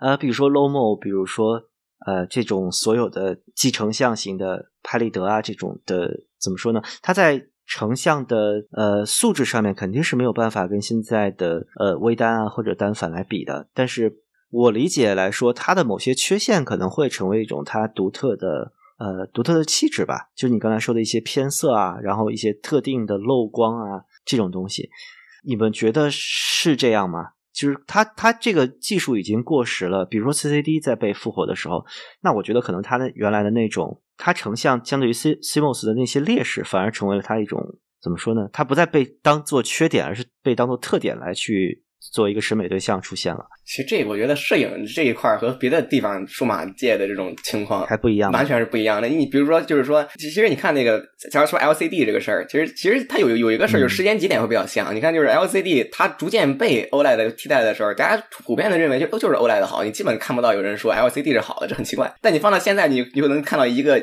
固定的声音始终在那说，我要找我需要一台 LCD，永不为奴啊！对我需要一台 LCD 手机，但这个没有人会在这个。OLED 的技术就是逐渐、逐渐去占领市场的时候，没有人说这个话。就和那个 CCD 逐渐的被 CMOS 占领的时候，其实你能看到有人说 CCD 好，但实际上最终的结果就是大部分人这种完全把 CMOS 已经完全就是占占领市场之后，突然之间冒出了一一些这个 CCD 的这个说，仅说卡片机的复古呢？你说那种发烧友，他他本身就懂，这种还放一边不不提。就是一些不懂的，或者是完全小白入门想买个相机，他会居然会认为 S C D 可能更好。这种现象是以前是完全没有的。就是，但是这个时间的节点虽然像的，我觉得这个事儿还是不太一样的。就是不太一样。我先不提 C C D 这个卡片机啊，就是它是不是存在那个成像上的这个特性，咱先不说这个。但是我觉得是没有。的，当然也有可能，对吧？先不说这个 就就是说，就是说，摄影里面是不是会把缺陷当成一种美？这肯定是存在。比如说，我这里就有有几个镜头，我八十八十加币买的，非常非常便宜的观察镜头。它的这个边缘的画质是，就是暗角是存在的，然后边缘的画质是很烂的，就是它只有中间一一个圈是清晰的。但是有的时候就能就能拍出很有很多很有意思的这个照片来，这个是存在这个情况的。但是如果你拍出在屏幕上，对吧？你屏幕的边缘是偏色的，或者你屏幕是那个漏光的，没有人会觉得这个是好事儿，这个是肯定是不是好事儿，对对吧？还有这个情况在这儿，我我我是觉得啊，先说 LCD 和 OLED 这个事儿。当年说 OLED 不好，其实主要是在于，我觉得第一是成本高，用 OLED 的那个手机一般都比较贵；另外一个就是 OLED 确实刚开始时候有很多问题，就比如烧屏这个事儿。对对对，一个是烧屏，还有一个就是那个它的颜色经常是调教不准，就巨艳啊。但是 OLED 很快就这个就解决了，第一成本下来了，第二它烧屏的问题解决了，然后那个颜色发色什么的，你也可以调什么各种自然啊、原彩模式啊，可以把它的那个就是那种极其俗艳的那个红色什么的降下来。就它既然能显示那么艳，它肯定也能显示不艳，对吧？就是你可以在那动态里边找到一个你舒适的点，它其实显示和 LCD 要的那个低饱和度的没有什么区别。对，所以 OLED 就很快就。代替了嘛？加上它确实省电上面的优势太大了。对，但是现在人喊 LCD，很多人说是这个所谓的护眼，就这个其实就是你能看到一些，我不能我不能阴谋论这个事儿，但是你能看到一些这种就是就是化学体系的带动，就是你在这个就像三星用这个用这个调光模式用了可能都好长好长时间了。在过去的可能几年里面，没有任何人提过这件事情，或者这些人曾经可能很有可能都长时间用过 OLED，但是他在知道这个事儿之前都不觉得自己眼睛是不适的，或者说是你在你在英文互联网上搜 PWM DC，你可能都看不见几个讨论。但这个事情在中国的这个，比如说你人们去选选择手机屏幕的时候，会成为一个非常大的看重的一个指标。它是一个很 OK，很就是一个很地域性特特征的一个情况，成为一个它不是一个市场通行的状况，以至于苹果、三星根本就不会去考虑这个东西。可能年纪大了养生吧。它就是一个一个，当当你说它存在的时候，它就存在；当你说它不存在，就是没有人没有没有人提这事儿的时候，大家就不觉得这是一个情况，就跟 CCD 一样。当你说这玩意儿很很有模拟味、很有质感的时候，它可能质感就存在。对，在你说这个事儿之前，没有人会就会单独去提这件事情，但是它会莫名其妙的成为一种主流的声音。但是具具具体怎么去推动的，这个我不是很不是不是不去乱说，是但这个现象是存在的。就我就我之前对 CCD 其实没有，我没有录这期节目之前，我也没有太搜索它啊。我因为我看了那个摊位是大量的卡片机和少数的那种单握把的，有点像微单的那种体积，但也是老机器嘛，那肯定不是现在微单的那个结构。就是这种东西给我一个感觉，就是 CCD 就是卡片机，然后我脑子里想下一步，我想起来就是我以前用卡片机就拍的那个东西，我觉得啊它是数码呃就是很很数码很很难看的一个片，我就当时不知道这个为什么变成了一个审美，但是当我就是你们刚才聊的时候，我发现我我反而嗯脑子里面对于 CCD 那个印象模糊了。我觉得我那个是一个刻板印象，我对那个印象更多的是对于那一那一时期的卡片机的印象，而不是 CCD 的印象。嗯，反而是对 CCD 这个东西，现在我我的感觉反而是它其实没有任何可以去 追溯的嗯图像特征，它只是一种技术。而这种技术的它有什么特征？它不同的厂家还是不同的厂家的那个影调，这有点就像我们拿最熟悉的我们共同的这个话题的交集耳机来说，就是森海塞尔的耳机有森海塞尔的味道，索尼的有索尼的味道，可能 AKG、拜亚各自有他们的味道，但是我们很难说，虽然也有人这么说啊，但是很难说有一种叫动圈味儿，就是假如我们说动圈完全被淘汰了是一个技术，对，但是说你说啊，我们现在复古一个东西叫动圈耳机，呃，动圈耳机有一种特殊的动圈味儿，它可能就声音更像模拟啊什么的，那不就是平头塞吗？啊对，但 你这个就是在缩小范围嘛，嗯，对吧嗯就是我觉得 CCD 更现在给我的感觉更像是动圈单元这么个东西，就是它其实没有一个它的风格，它可以被做成任何风格，它只是一个呃，嗯，就单纯的底层非常底层的技术。嗯你你你觉得我这个理解对吗？你刚才说柯达的时候，其实是对吧？你看，这从这早期关于这种老老风格的颜色的这个这个审美是一直存在的。比如说很久之前就说莱卡莱卡莱莱卡的 M 八，一个 CCD 脱模呀，这个坏点儿啊，各种各样问题都有的相机，他就有人去买的，因为他身份就说，哎，柯达造的这块 CCD 有非常的色彩的这个特性，它其实它确实是有这个色彩特性的。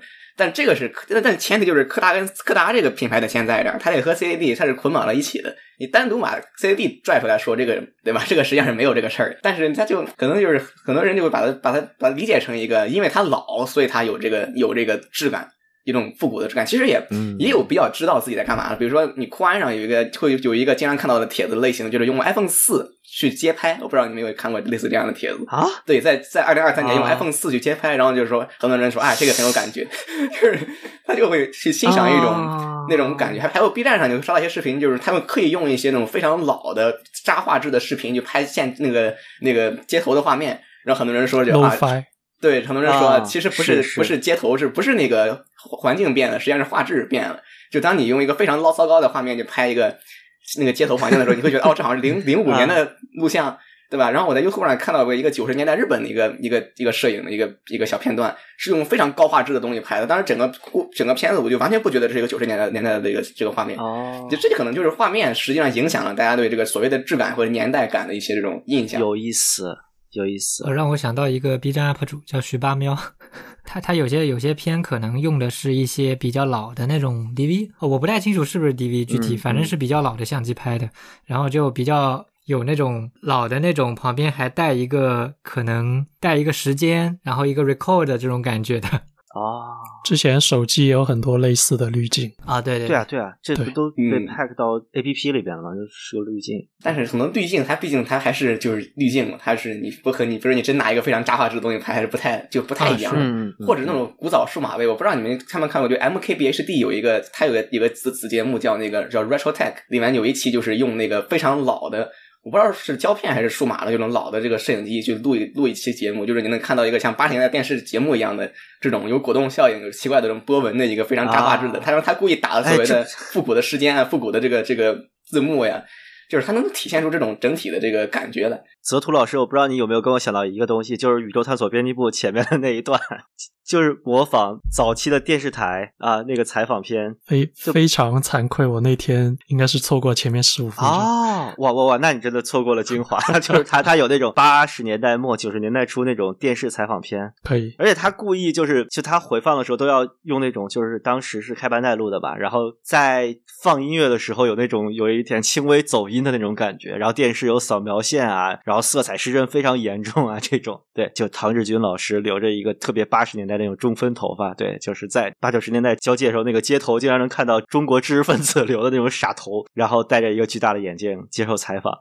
啊，就就其实复古是一个很有意思的东西。你复的那个古很多是技术切线造成的，这个怎么说呢？哎这个感觉，对就，可能如果有一盘，比如说当年最顶级的摄影机拍过中国，嗯，然后那个袋子又被很好的保存下来，现在转成了高清数字的话，嗯我们可能会觉得那个东西就那个时代没有那么古老。对啊，那个像是刚拍的一样，所以我就说嘛，就是大家其实已经把某一个年代的画面和那个年代本身的这个技术缺陷导致那个年代的画面都是那个样子的，就是已经深深的绑定到一起了。所以当你看到那个画面的时候，好像就回到了那个年代，其实不是对吧？其实不是这样，你那个年代非常高清的画面。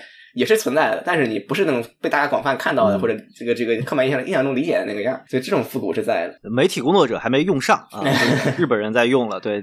日本不就 这好技术都在日本嘛？啊，你你你说到这个，我想到的是那个一九九七年的一次阅兵，那个是在网上能找得到的。九七年为啥阅兵？呃，九七年九九年吗？九七年是九九年，具体日期我不太记得。我我，四九年到九九年，大哥 是哦，那应该是九九年吧？那就是九九年九七年只有回归的晚会。呃，然后用的是一零八零 P 的摄像机。哦，那个网上是能找到资源，然后确实，它哪怕它是有这么高的像素，你你也能够这个质感给你的，确实还是稍微有一点隔绝，就是就是，哪怕像五 D 二，就是它那个时候它能拍一零八零，但是你感觉那个就是电视台的那种，就跟五 D 拍出来那种质感肯定也是完全不一样，它它还是不会说。呃，超越那个时代的技术，它还是是是那个时代，它只是说更清晰这么一个感觉。嗯，就像我现在看什么九八年或者零二年的世界杯决赛的录像，它除了四比三那个画幅这个问题啊，它肯定用的也是顶级的当年的运动摄影机拍的，但是你看着味儿还是不一样的。对，嗯，就不不说不说球员衣服啊什么的，这这些细节，就是单纯你看他的。哎，其实想想跟器材的关系可能也不是那么绝对，它有可能是比如说机位高低啊，然后很很多很多地方吧都能显示出这个年代感。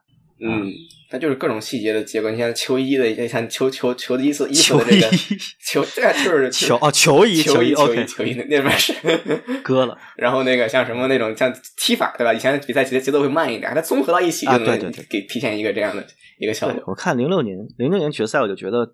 不是这个时代的球赛了，已经。嗯嗯，就是慢，非常不一样。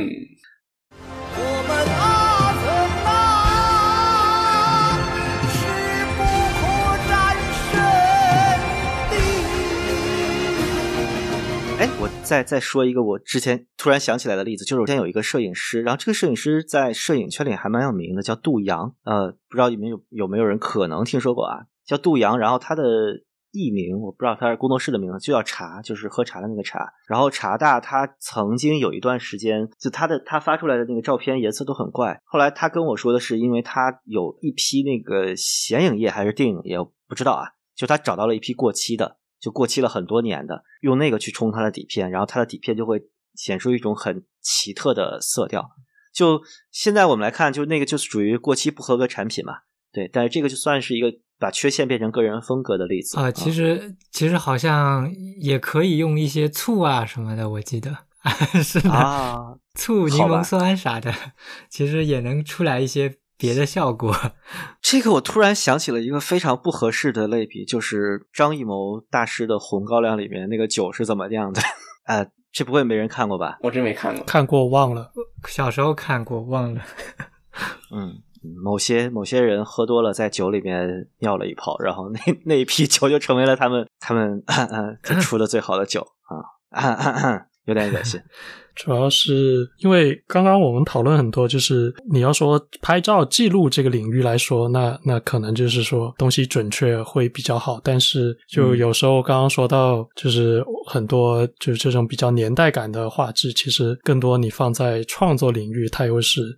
就不同的一个考虑，它的语境不一样嘛。对，咱咱们现在老会说什么后期空间，那时候哪有后期空间？对，对，因为如果是类似于创作的话，我觉得可以把这种看成是一种 EQ 或者是效果器吧，就是你用不同的 DV 也好，胶片也好，不管你用任何的材料，就是你最后拍出来的感觉。你可以给别人带回到某一个历史时期，就是好像我真的能有某种呃穿越的可能性。就是你只要这个感觉到位了，我觉得就是你不管用什么拍也可以，不管你是在小红书发还是哪里。所以其实整体来说，我对这么一个现象，其实我是持很正面态度。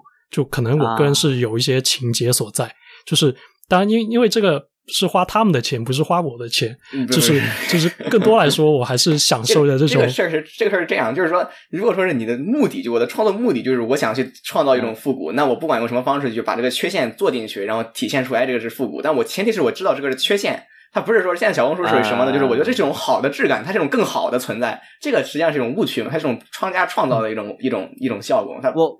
我是这么觉得，我是觉得你把一个特定的缺陷当成复古的目标是没啥问题的。你你，但是你把 CCD 当成复古的目标，还是我刚才说的那个东西？我觉得 CCD 不能代表任何一种图像审美啊。嗯，他甚至于说什么，他都他都会觉得这是一种更好的成像，他不是觉得不是缺陷，这个就是点在这儿了。但是我我作作为在现在这个节点，我已经有点嗯嗯嗯就是。呃，我对胶胶片这个东西本身也是有一套看法，就是曾几何时，对我来说，可能你胶片有一些步骤你没有做好，对我来说，我认为就是我是特别不认可那个东西。就我觉得，就是你如果按照那种方式处理胶片，你还不如用 CCD 相机啊。就就是每个人都有它不同的尺度和维度。就是当我们现在说 CCD 像模拟位，就是它有胶片感，其实是因为我们已经建立了新的数码的定义和评价。就是这个新的，就是说，现在手机影像和比较呃高水准、优质的微单所出来的影像，只是微单那种，我觉得还好。主要是手机现在，呃，我不知道你们有没有感觉，就是哪怕 iPhone 也有同样的问题，就是它。随着它所谓的计算摄影，或是包括它人工这种修正的部分越来越多，它的成像其实有种，就是它的那种 artifacts，我觉得是越来越多的。就这种不自然，反而是大家接触的多，就这种成为是新的数码感的，是这样被定义的。而这种过去的画质不好的、像素不高的、噪点特别多的这种数码感，它反而变成了跟模拟那边会近一点。嗯，就是我总觉得，就哪怕从技术上来说它是数字的，但是它感觉，因为它嗯过了一定的时间点，然后在现在来说，我们接触到的影像就能跟它们之间有区别，它就变成了模拟的代表。嗯，就没有这么多这个有道理对算法在里边，就跟就是你看日本电视台的片片子，总是哎，日本电视台怎么录的像灰蒙蒙的这种感觉。他们可能这个这个后期的力度就后期的标准也不太一样。呃，我突然想起一个事儿，就是 iPhone 用户好像有一个特别明确的节点，我忘了是 iPhone 十一 Pro 还是哪儿，说从那个以后 iPhone 锐化就一年比一年严重。应该是从 iPhone 十二，就是我现在用的就是我现在用的就是一台 iPhone 十二 Pro，跟我们手机一样哎。但是我非常 对，但但我非常不喜欢用 iPhone 十二 Pro 的默认 APP 来拍照。对你用那个 Pro RAW 拍的话，能把它放在 Lightroom 里边之后，把那个锐化拉回来，它可以，它那个参数都是保留的，你可以把它再再把它取消掉。在一个星期前。不是我的手机，是我用了好多好多年的一个旧 iPhone 八嘛，嗯，现在换了啊！哎，通知各位听众，我终于换手机了。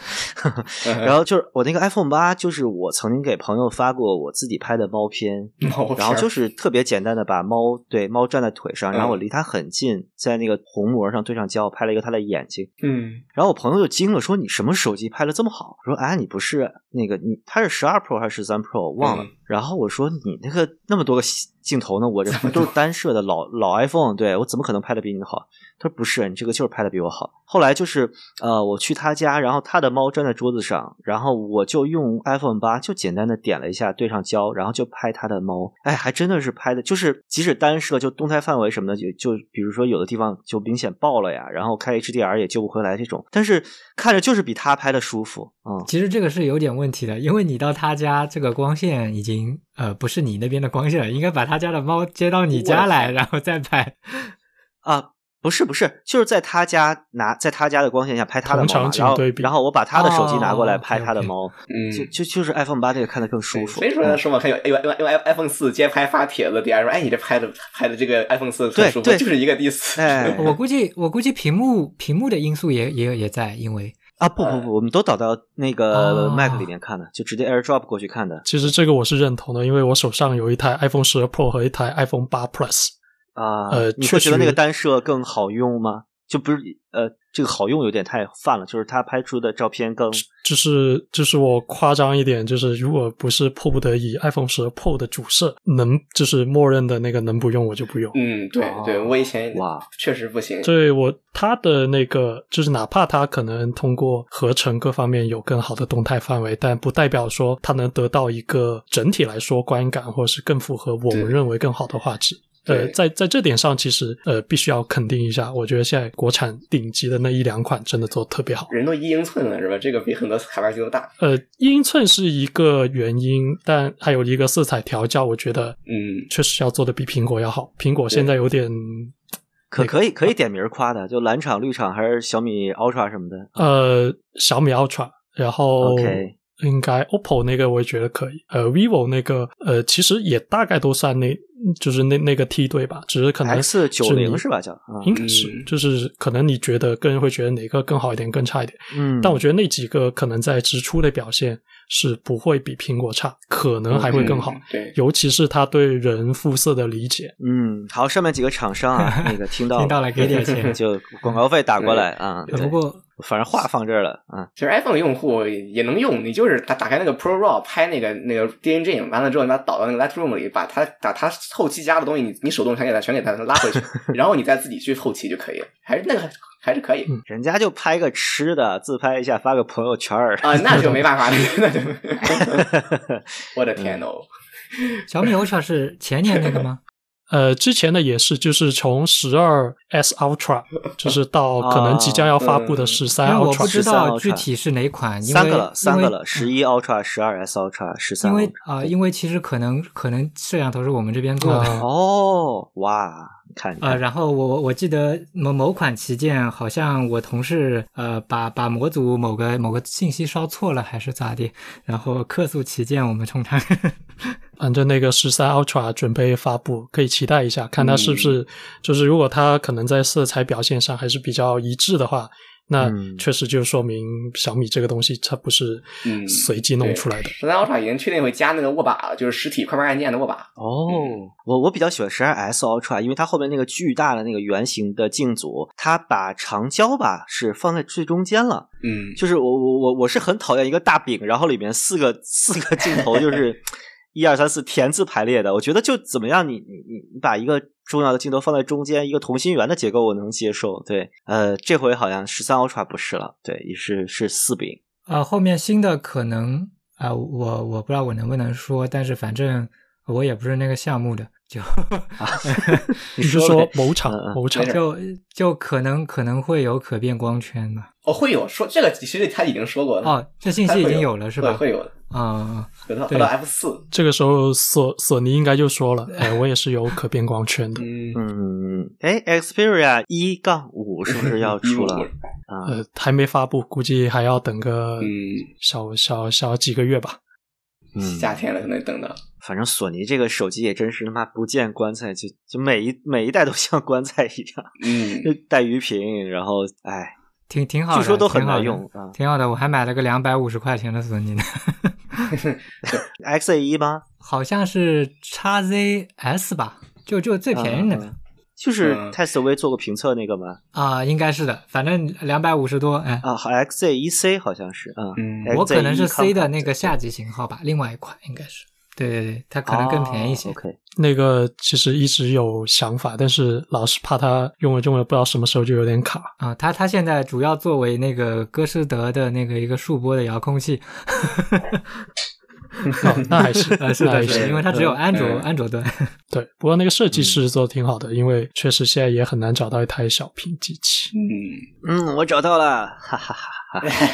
现在在用全全宇宙最后一台小屏机。嗯，除了除了苹果之外啊，全宇宙最后一台小屏安卓机。我也有一个，我也在用。哎，是是什么？啊，我用的是 S 十 E，就是三星 S 十 E。对对，之前看你们聊过。对对，二零一九年的。旗舰，我真是没想到，去年它还卖一千六、一千七，然后今年直接干到六百块钱，那挺好。然后哇，哇，流畅流畅的一笔啊！哎呀，太太感动了。哎，我的也很卡了。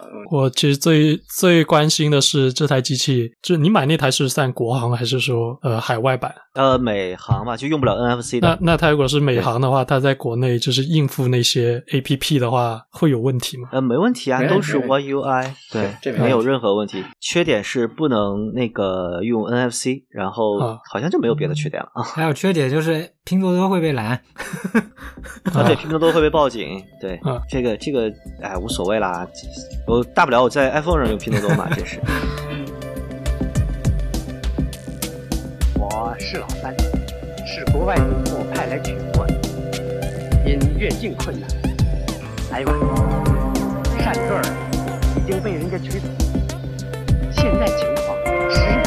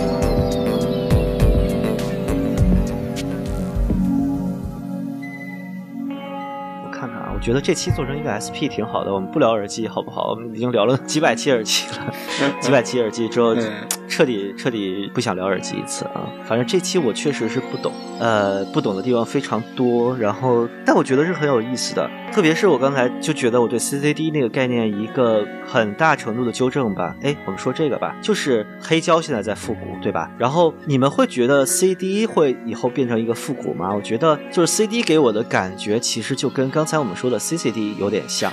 但是这这个完全不是一个，我觉得会。我之前你觉得会？对，在 YouTube 上看到一个，反正一个那个 YouTube 说，他就就是摄影类的，然后他就说了一句什么，说了句 DSLR is the new Leica，就指的就是那个，就是单反会成为一个以后会成为一个复古的这个相机形式，就是就是拍照的时候里面镜子会咔嗒一声的相机变成了。对他意思就是现在人们说旁轴是复古的，但是再过一段时间单反就会成为一个复古的代名词，人们会用。我之所以说。CD 作为复古的情况会和之前任何形式复古都不一样，就是，呃，盒带和黑胶这两个东西，我觉得它都是有明确的声音特征的。就是磁带被放的时候，它有那个磁带磁头摩擦磁带的声音嘛，然后黑胶也一样，会是唱针摩擦唱盘的声音。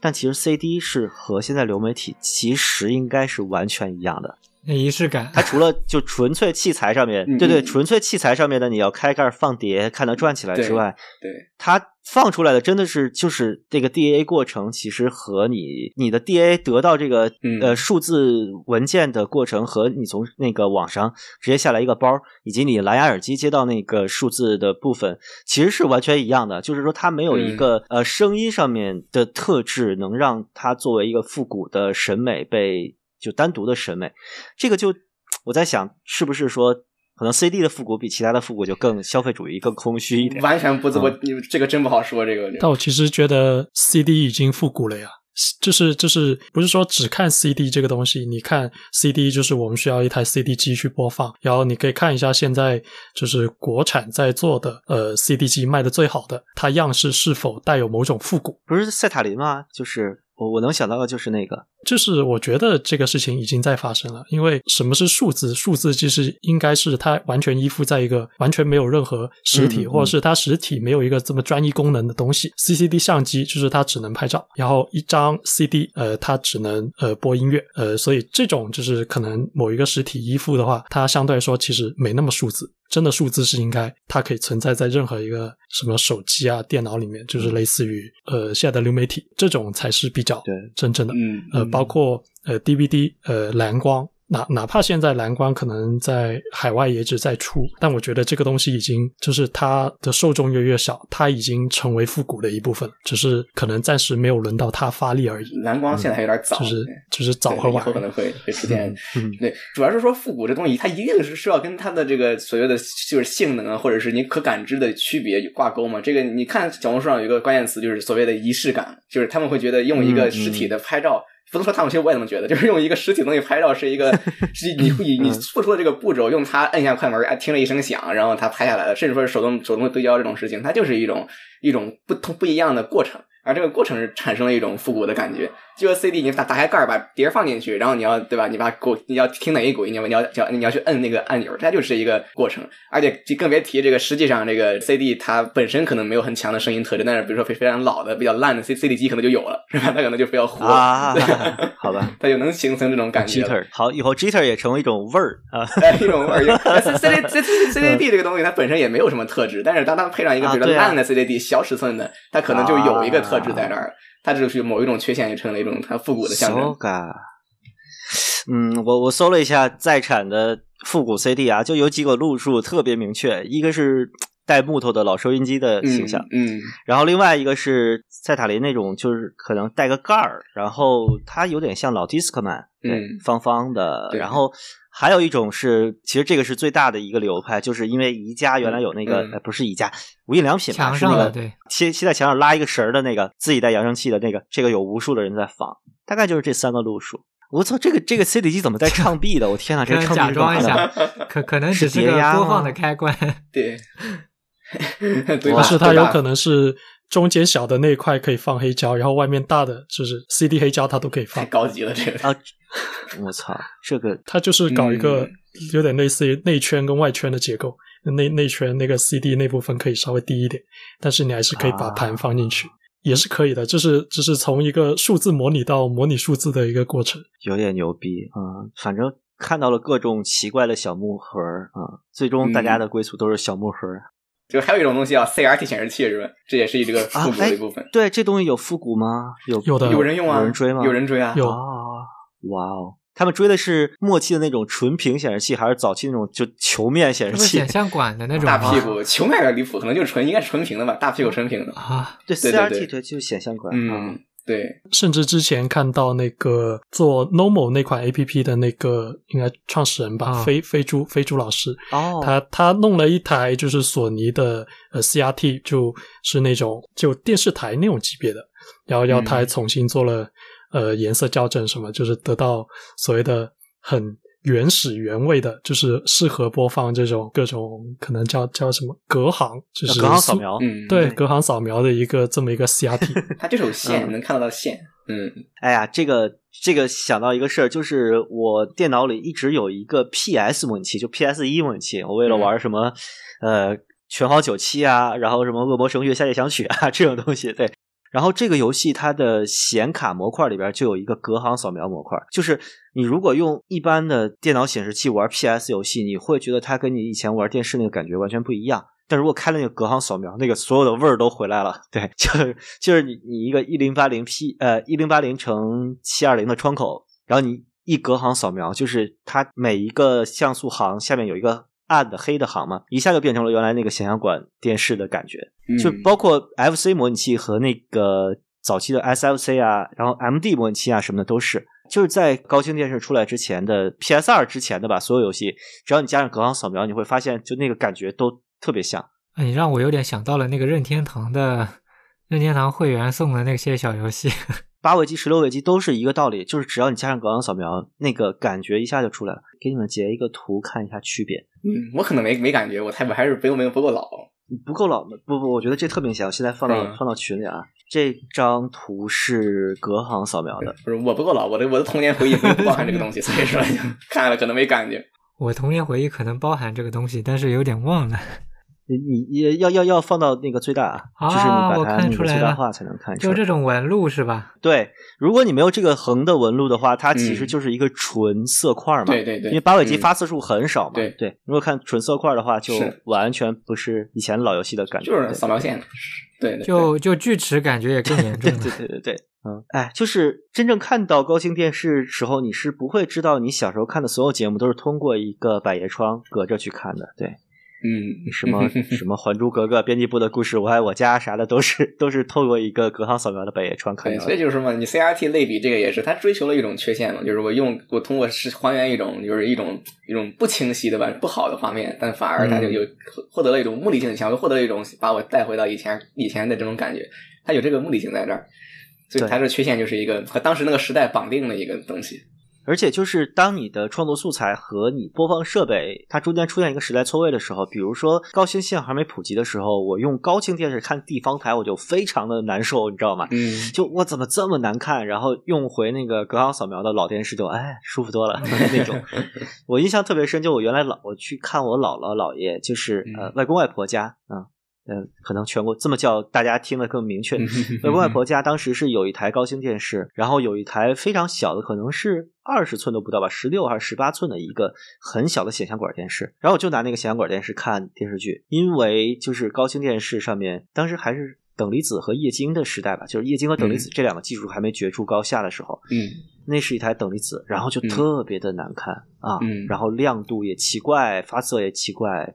啊，完了！我家现在还是还是还是个等离等离子，始终没有换片。就有什么数数字倍频这种技术，就听着很有年代感啊。嗯，那等离子其实也是一个被淘汰的技术嘛。我记得当年也特耗电吧，我记得很耗电，发热耗电都都都都有这些问题。是我这个事儿，我确定以前在节目里说过，就是可以再说一次。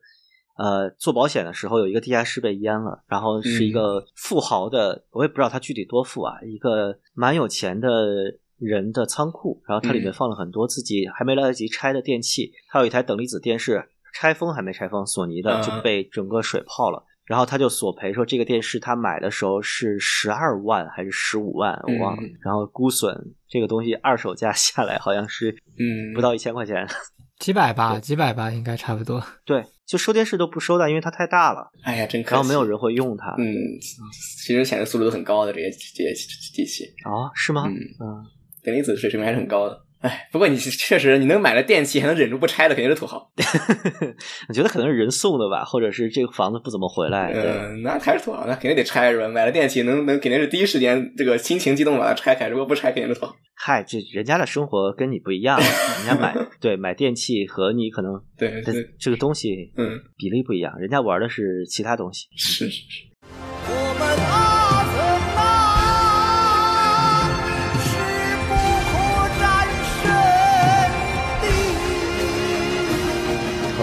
呃，最后一个问题还是说一下吧，就是就你们有没有自己的这种旧时代技术的小众爱好？你们个人觉得不一定是音频领域的啊，也不一定是摄影啊之类的，就是这东西现在已经过时很久了，但你觉得我还挺喜欢的。然后希望它以后没准变成流行。我最近刚买了个啥是吧？刚买了一个这个。哦，知道了，知道了，知道了。好，来吧。啊，我最近刚买了一个拓麻鸽子是吧？就是万代的那个那个，大家可能就知道那个电子宠物拓麻鸽子。我觉得知道拓麻鸽子这个四个字是啥东西的人应该不太多了。呃，没有没有，九零后都还活着呢是吧？他们都还是没有没有小小时候玩过，小时候玩过这种电子宠物。呃，但但八零后会只知道它叫电子宠物，然后拓麻鸽子这个东西，我真的是后来才知道的。是这个官方译名，其实我也是后来才知道的。刚开始我没有叫它这个东西过，后来有人跟我说，我才知道哦，原来这个东西的官方译名是这个啊。对于我这个年龄的人，接受拓麻鸽子这个词，就像当年从机器猫、小叮当去接受哆啦 A 梦一样，就买买了一个，挑了一个颜色好看的，只要它再再产这个东西呢，就就哎，万代其实他也是知道这个事儿，他停产过，然后又复产了这个黑白屏的最早期的这个版本。后来出的这个彩色屏幕的反而卖的不好，所以你就可见现在买这个东西的人的心态是什么。然后你看底下亚马逊的评论都是什么？哎呀，童年回来了之类的，就是其实都是为了 干这个买的，不是为了真正去玩它买的，都是为了买了之后就找一些以前的感觉。其实它已经变成了一个纯复古产品。现在看的话，嗯，是一个挺其实是个挺有意思的东西，但是它这个功能简单，然后还会还会这个滋儿哇乱叫，给你吵得你睡不着觉，是吧？就很就很很烦。但是但是这个这就是他的一部分嘛，就是他他麻烦也是他，就是哎，就挺有意思的。这个就就感觉是一个突然之间忘了，但是你一想起来就，然后当你再知道，哎，三三十刀你能买一新的，哎，你可能就会去买一个的东西，就属于一个纯复古情怀向的一个购物选择。我有一个。其实我有一两个，但是我也不怎么玩然后我觉得它应该是没有任何机会变成复古的对象了，就是电子词典啊！哎，电子词典这个肯定是 小时候这是我的有游游戏机，就是书房有游戏机之类之一，什么吃了要塞，这都是从上面玩的，就这个可以非常合法的玩游戏是吧？就那个东西。你那里边能放赤色要塞？能能能能能啊！电子词典可是盗版的这个重要的载体之一。我不行，我不行，我我有一台是快易通，是我第一台，是我一个长辈中考完送我的。然后我好像还收过一台老的文曲星，但是就是呃，我对文曲星里面最先进的就引号先进的游戏，就是文曲星在后期有 Java 写的两个 RPG。一个叫《黄金英雄传说》，一个叫《白金英雄传说》。我不知道 有几个听众能想起这个游戏来。反正当年大家都是就在，因为因为玩 GVA 肯定会被没收嘛。嗯，你拿文曲星出来就非常的名正言顺，很安全，很安全。对对对对，就大家都在玩那两个 RPG。然后我印象中那个那个就是一个武侠风的，就纯像素武侠风的 RPG。然后你想在一个带鱼那么长的一个条状的点阵屏幕上面，也没有什么画面可言嘛。但就是。其实那个很像那个文字骂的了，就就纯文字 RPG，然后里面都是什么武侠呀，就什么内力呀、修炼啊之类的设定吧。对，嗯，纯像素武侠风，这东西让我瞬间想到了《仙剑奇侠传》啊，这比那个原始多了。它它可以你可以理解为一个二 D 的单色的仙剑吧，就大概那么个东西啊。嗯，泽图有吗？类似的爱好？想了一下，可能唯一相关的就是。我从最近可能一两年开始，会有意识的收集一些就跟我个人可能去过的地方呃有关的一些印刷品，就明信片。呃，明信片倒倒倒不太有，呃，就简单说就电影票。不过这个倒对这个倒很正常。然后还有什么呃，可能去看艺术展，会艺术展的小册子，或者是展册啊，对一般门票。然后除这些之外，就是呃电影海报。嗯，这种东西我也收。但是我不是有意识的，我就是会全都扔到家里的一个箱子里。但是这些东西有一个麻烦点，就是它的开本和剪裁都太不一样了。就是经常我是几年攒了一箱子去收拾的时候，发现很多已经被压弯了或者有折痕了。嗯，我我不是一个特别那个在乎这个的人。哎，说这个，我想起非常类似的东西，就是我在 B 站上看过几个，就是就几个非常离谱的，就是首先说就是那个眼保健操的 BGM，什么东西？就是第几套，就是我小时候做的，我小时候做两套眼保健套，不同的，就是我小小学的时候用的，之之前的忘忘了第几套了，反正之前广播体操，青春的活力时代在召唤的，那是不是也收集有有有有有有有广播体操的 BGM 也有，就 B 站你能搜到第第几哪一套叫什么名字？你如果你能记得，你可以去搜，就是你能再重新看一遍那个非常脑残的这个视力动作加那个 BGM，你还能听那个眼眼眼保健操的那个 BGM，你能这个东西是。是是是是什么？是好像就是一种怎么说？这种是一种一个出发出发点，就是一下就能把很多好像好像忘掉的事情突然就想起来一样，就是它是一个很有意思的东西。这属于 cult 文化了，就感觉是那种老录音，什么当年还有那种气功录音，就一个叫 沈昌的人，对啊，他说的那个呃用用方言很严重的一个普通话，然后说什么就是胃下垂上来，胃溃疡撒跑，就是一个。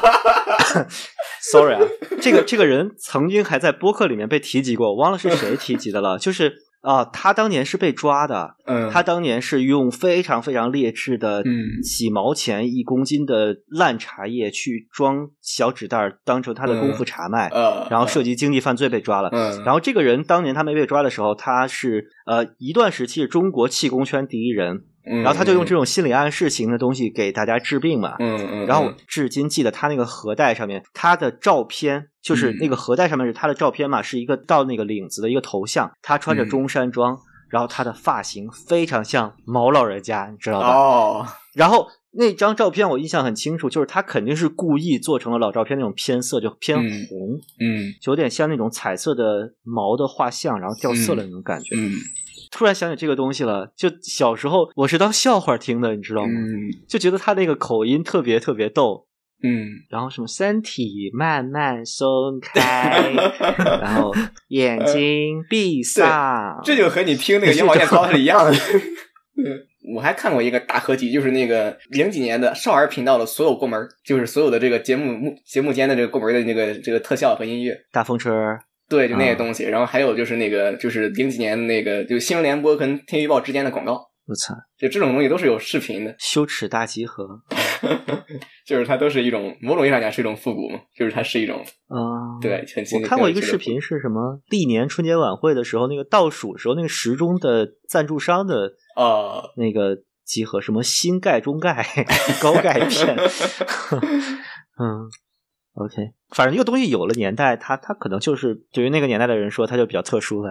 嗯，尤其是你每天可能都会接触的东西，它会更更加成为一种一种呃什么？你包括一些那个就是公交车，就是我前看到济南的什么，就是老公交车下线的时候，就就会有有有有一个有一个爱好者去录一期整个这公交车运从开头到结尾运行的这个过程，然后之后这个车再也不开。嗯，对，老公交的这个就什么捷克产的老的公交车，东欧产的各种型号，各种型号，有这样的爱好者，他他会去拍。对，包括很多人现在在呼吁复兴那个低速铁路嘛，就是 K 字头啊，甚至是无字头的那种数字的车，就是慢车，嗯嗯，那种对，就观光旅游的一个。有一次我是从上海坐车到苏州吧，然后就是坐了那种空调慢车，半个小时，但是那个小推车一进来，我就特别想拿手机去录它，但它很快就过去，就是什么啤酒、瓜子儿、花生、泡面、八宝粥，就这种东西啊。听我说，你是绝对没有那个味儿的，对。人家就推着车走了，就十几年。嗯，对，这东西，对老东西，它就有这种感觉。像在多伦多，在一五年、一六年的时候，用一种非常老的有轨的这种电车，机机械的结构非常多，就是那个车，而且也非常老。然后一七年的时候，全部换成了一种非常新的、非常大玻璃的电车。然后之后就突然觉得就很可惜，突然就是就是少了一个很有趣的一个供出行方式，都变成了那种新的电车。哎，对，泽图老师，这个还真的就今天的话题到这儿就特别契合那个宇宙探索编辑部。你你对这个电影怎么评价？我想听听啊。评价就是呃，就是它所有元素可能我都 OK，但是可能就是剧本呃手法我也 OK，就是可能故事本身没有那么打动我。行，就仅此而已吧。所以呃，就你让我评价，可能就是及格 OK，或者是比及格更好也 OK。但是嗯。就是现在豆瓣那个分数，我我个人是不太接受，就就就这样吧。所以，所以我我当时也是建议你，就是放低预期。我觉得可能放低预期，呃，你再去体验会可能是比较不一样一点。你是我身边朋友唯一一个跟我说放低预期的，所有其他人都跟我说真好，太好，太好看了，二刷去什么的啊，对。呃，我我其实预期一直很高了，我从那个 first 就想看他，然后北影节我第一个想抢他的票嘛，没抢到，然后点映场那天我又有事儿，所以后来就啊自己去看了之后，就我其实虽然没有被剧透啊，我就刻意的什么都没看，但其实我大概知道它是什么样子的东西了。就看完之后，我确实也很喜欢，但我觉得就是它太恶意了，就是这种，他就明显的是那种像给我看一个隔行扫描的电视一样，就是精准的打击。我这个年代的观众的审美趣味，就是我觉得这个东西可能就八五后到九五后，他可能会看过这个审美的东西，然后看过那个时代的新闻片，然后知道那个时代就是中央六能播的电影是什么样子的，他就。刻意照着那个东西去找，就是我承认它挺好看的，然后我自己也挺感动的，但是我觉得这个东西并不普世。比如说，你把这个片子拿到国外去，就比如你给美国观众去看这个片子，我觉得就大他就会当成是一个呃乱糟糟搞笑的公路片来看，他因为他没有这个文化语境，所以我觉得就是这个导演做出来的这个东西，我说句不太好听的，就是更像小聪明。这个跟他之前的那个《法治未来时》的那个短片就很像，然后就是说你这个东西是利用了一个成见，然后去讲笑话，而当你没有这个成见的时候，你这个笑话就不成立。虽然很多笑话都是利用成见，但是就是它的受众非常窄，嗯，你很难用一个梗去对应所有观众嘛，这个很正常。嗯，也不是啊，就有一些永恒的，或者是比如说尴尬这个东西就是永恒的话题。你如果知道一个尴尬的话，我觉得就摆脱文化意义的尴尬，很可能在。所有的地方都都是普世的，就是呃，它也不是说怎么说，我这咋说？就是几乎所有的文化制品都需要一个背景去呈现，但是它利用的这个背景太确定了，所以说我为什么觉得它是小聪明？因为它用的很多东西都是现成的，很多审美元素都是现成的，对。但我觉得美国也说不定会有人喜欢，因为呃，就我当时在那个点映，因为导演也有去嘛。但但是有个问题，我是没有敢问导演。就我想问他，其实你是不是就是这片？我觉得多少是有。借鉴到类似一些尴尬喜剧，可能相对大家比较想得起来是《The Office》啊，就是呃美国史蒂夫·凯瑞尔的那一版。就我觉得它包括可能整个镜头晃动节奏，或者是人物的那那那种状态，可能都有点类似。嗯，他借鉴的东西应该挺多的。我虽然没有看过这个，但我看到了一堆别的。嗯。反正借鉴这个也也可以，我觉得是没什么太大问题。但但可能就是国内观众就看类似的，可能尴尬喜剧这种形式会会比较少一点。少对。哎，我今年刚看了《The Office》，就是看了到了第二季啊，嗯，还没看完。就是一个共同记忆。我我甚至看美国以前的青春片，比如说那个《春天不是读书天》，或者是那个《早餐俱乐部》。我都是就是觉得，如果我是一个美国我这个年纪的人，我看他肯定会更有感触。如果一个跟我一样年龄的美国观众看《宇宙探索编辑部》，他可能感受跟我是差不多的。就是说，OK，我能看到里面有很多中国那个时代看电视的人的情怀，但是因为我不是那个文化环境下长大的，我 get 不到那个东西。就像你看《早餐俱乐部》的时候，就美国青少年那种疑惑啊、困惑啊，就是消费主义大潮影响下，他们不愁吃穿，但是生活巨空虚无比。我看的时候，我知道他们有这么一个语境。但是我没有切身体会啊！我靠，我这我这上班狗对吧？啊，然后看他们那个年代的青春困惑的时候，我就会有一种嗯，就是会踩空，对，就这个共同的语境会踩空这么个感觉。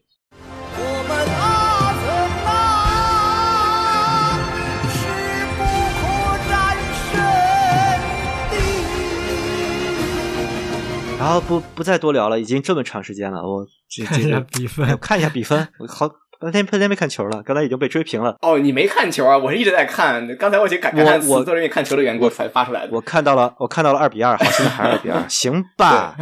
哎，呃，那萨卡点球踢飞了，你看了吗？没看是吧？看了，哦，看了，看了，看了，看了，没？哎，你没你没听到我说了个我操啊？呃，我也说了一个，可能重叠。行行好，完了，你看，你看。两位嘉宾面前，我们两个台的主播是多么的不靠谱，在偷偷看球。嗯嗯，行行，蛮有意思的。我们这期可以当个 SP 吧？我觉得好像不能当成周选节目，但嗯，让让我让我了解了很多有意思的东西啊。哎，刚刚，哎，我突然想起，刚刚不是还说要聊 PP 的，不想聊耳机了。我之所以就不想聊了嘛，不想聊，因为提了太多了，前面提的太多了，我觉得没什么必要吧。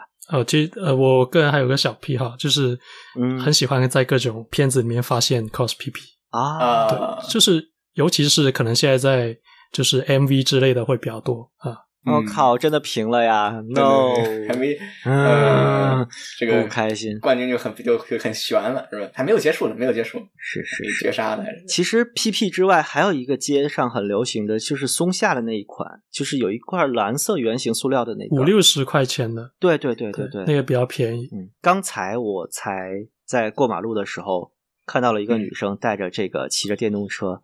啊，我我并没有刻意的去看他，因为前面有一个电动车别了他一下，他特别尖利的骂一声“傻逼”啊，然后然后我就看向骂“傻逼”的这个人，发现他头上戴了这个，呃，我我确实不知道他型号是啥，我给你给你给给你们截个图。哎呀，说这个前两天有一不是前两前前两前两周吧，亚亚马逊美国亚马逊弄有一批这个 K 四三零的库存贼贼便宜，然后但是没买没有买到，就是有就被人说的时候已经没有了。可能就小几十刀。我最近可能还要谢谢谢小红书的某些人炒那个 cos，然后我可能之前买来备用的吧，就放在那边的一个 KSC 七五，然后当时应该是一百块左右买来的吧，然后现在一百八十五的那个 直接卖掉了。那这期节目就到这儿，然后嗯，咋着呢？希望希望各位都找到自己奇怪的亚文化。对，等会儿把那个什么眼保健操都发群里啊，刚刚可以去干一个眼保健操。嗯，我感觉这一期的配乐会非常鬼畜。嗯，其实我一直还挺想安利胶片的，但但感觉实际上还是有点难度的。我们可以下一期让你主要太贵了，现在价格上来了。没有啊，就是就是不需要有一个单独的节目去讲这个。我觉得讲 CCD 这种还是比较还是容易接触到。胶片的话，确实太太麻烦了。就是如果相对来说真的要推荐的话，我觉得还是。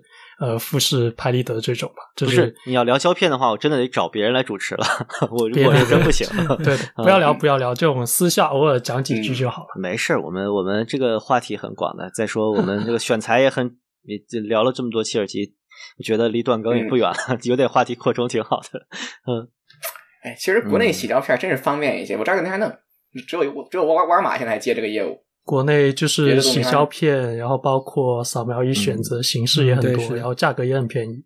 不过最近都在涨，基本上都真是方便。呃，据说是最近复产了一批，好像价格会下来一点。这个东西吧，我觉得呃，还是大家用呃，如果想玩所谓的模拟摄影，想体验一些比较好的，呃，那除了 CCD 这么一个选择之外，我首先推荐还是富士拍立得。嗯。就是比较一体性，然后东西对比较直出直入，就就毕竟必须要确定是是模拟款的，就不是数字拍立得，就不是靠打印的。行，对，因为因为我我是有一个非常，我刚刚想起之前有一个非常好的一个经验，就是呃，当时有一个朋友在在结婚，然后去到他家里，就是他可能就是那种农农村的房子，可能有一个呃三五层的结构。然后在最顶那层，可能就是整个框架，就室内可能十几二十年都没有变。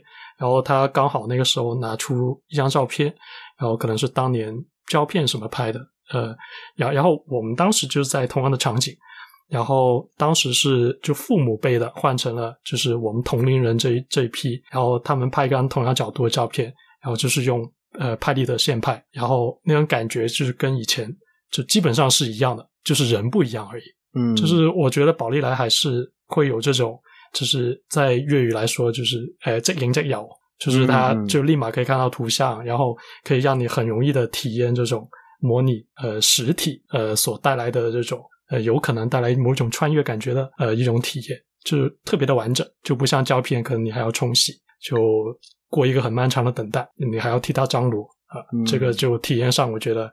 还是更容易劝退一点。OK，好，我觉得胶片摄影以后再再再单开节目吧。嗯，然后今天哎呀没有赢球，非常不爽。那这这这期，对对对，这期节目就到这儿吧。这期节目还没结束呢，觉得还没结束。嗯，我我会挺不舍得把哪哪一部分剪掉的，就都留着就行。对，KT 都惊呆了，可能没有我发的。好，那这期就这样，赶紧说个结束语。嗯，后面的在群里继续聊，要不然节目真的是太长了。好好的，对，拜拜。好，拜拜。好，拜拜，拜拜，拜拜。记住，要像荷花一样。Hey，you 喂，呃，我叫李东宝，冬天的冬，宝贝的宝，希望能够帮助你。你叫什么名字？我叫张旭，春风和煦的煦。啊，温暖的意思。你有一个让我羡慕的名字，干什么工作呀？我是美术学院的人体模特。哦，那你一定是出类拔萃的姑娘。有什么事儿使你茫然吗？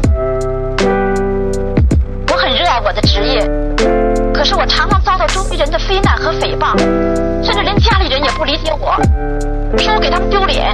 哦，太不应该了。我是这样认为的：裸体一旦成为艺术，便是最圣洁的。啊，道德一旦沦为虚伪，便是最下流的。勇敢的去做你认为正确的事情，不要被世俗的流言蜚语所困扰。记住，要像荷花一样，出污泥而不染。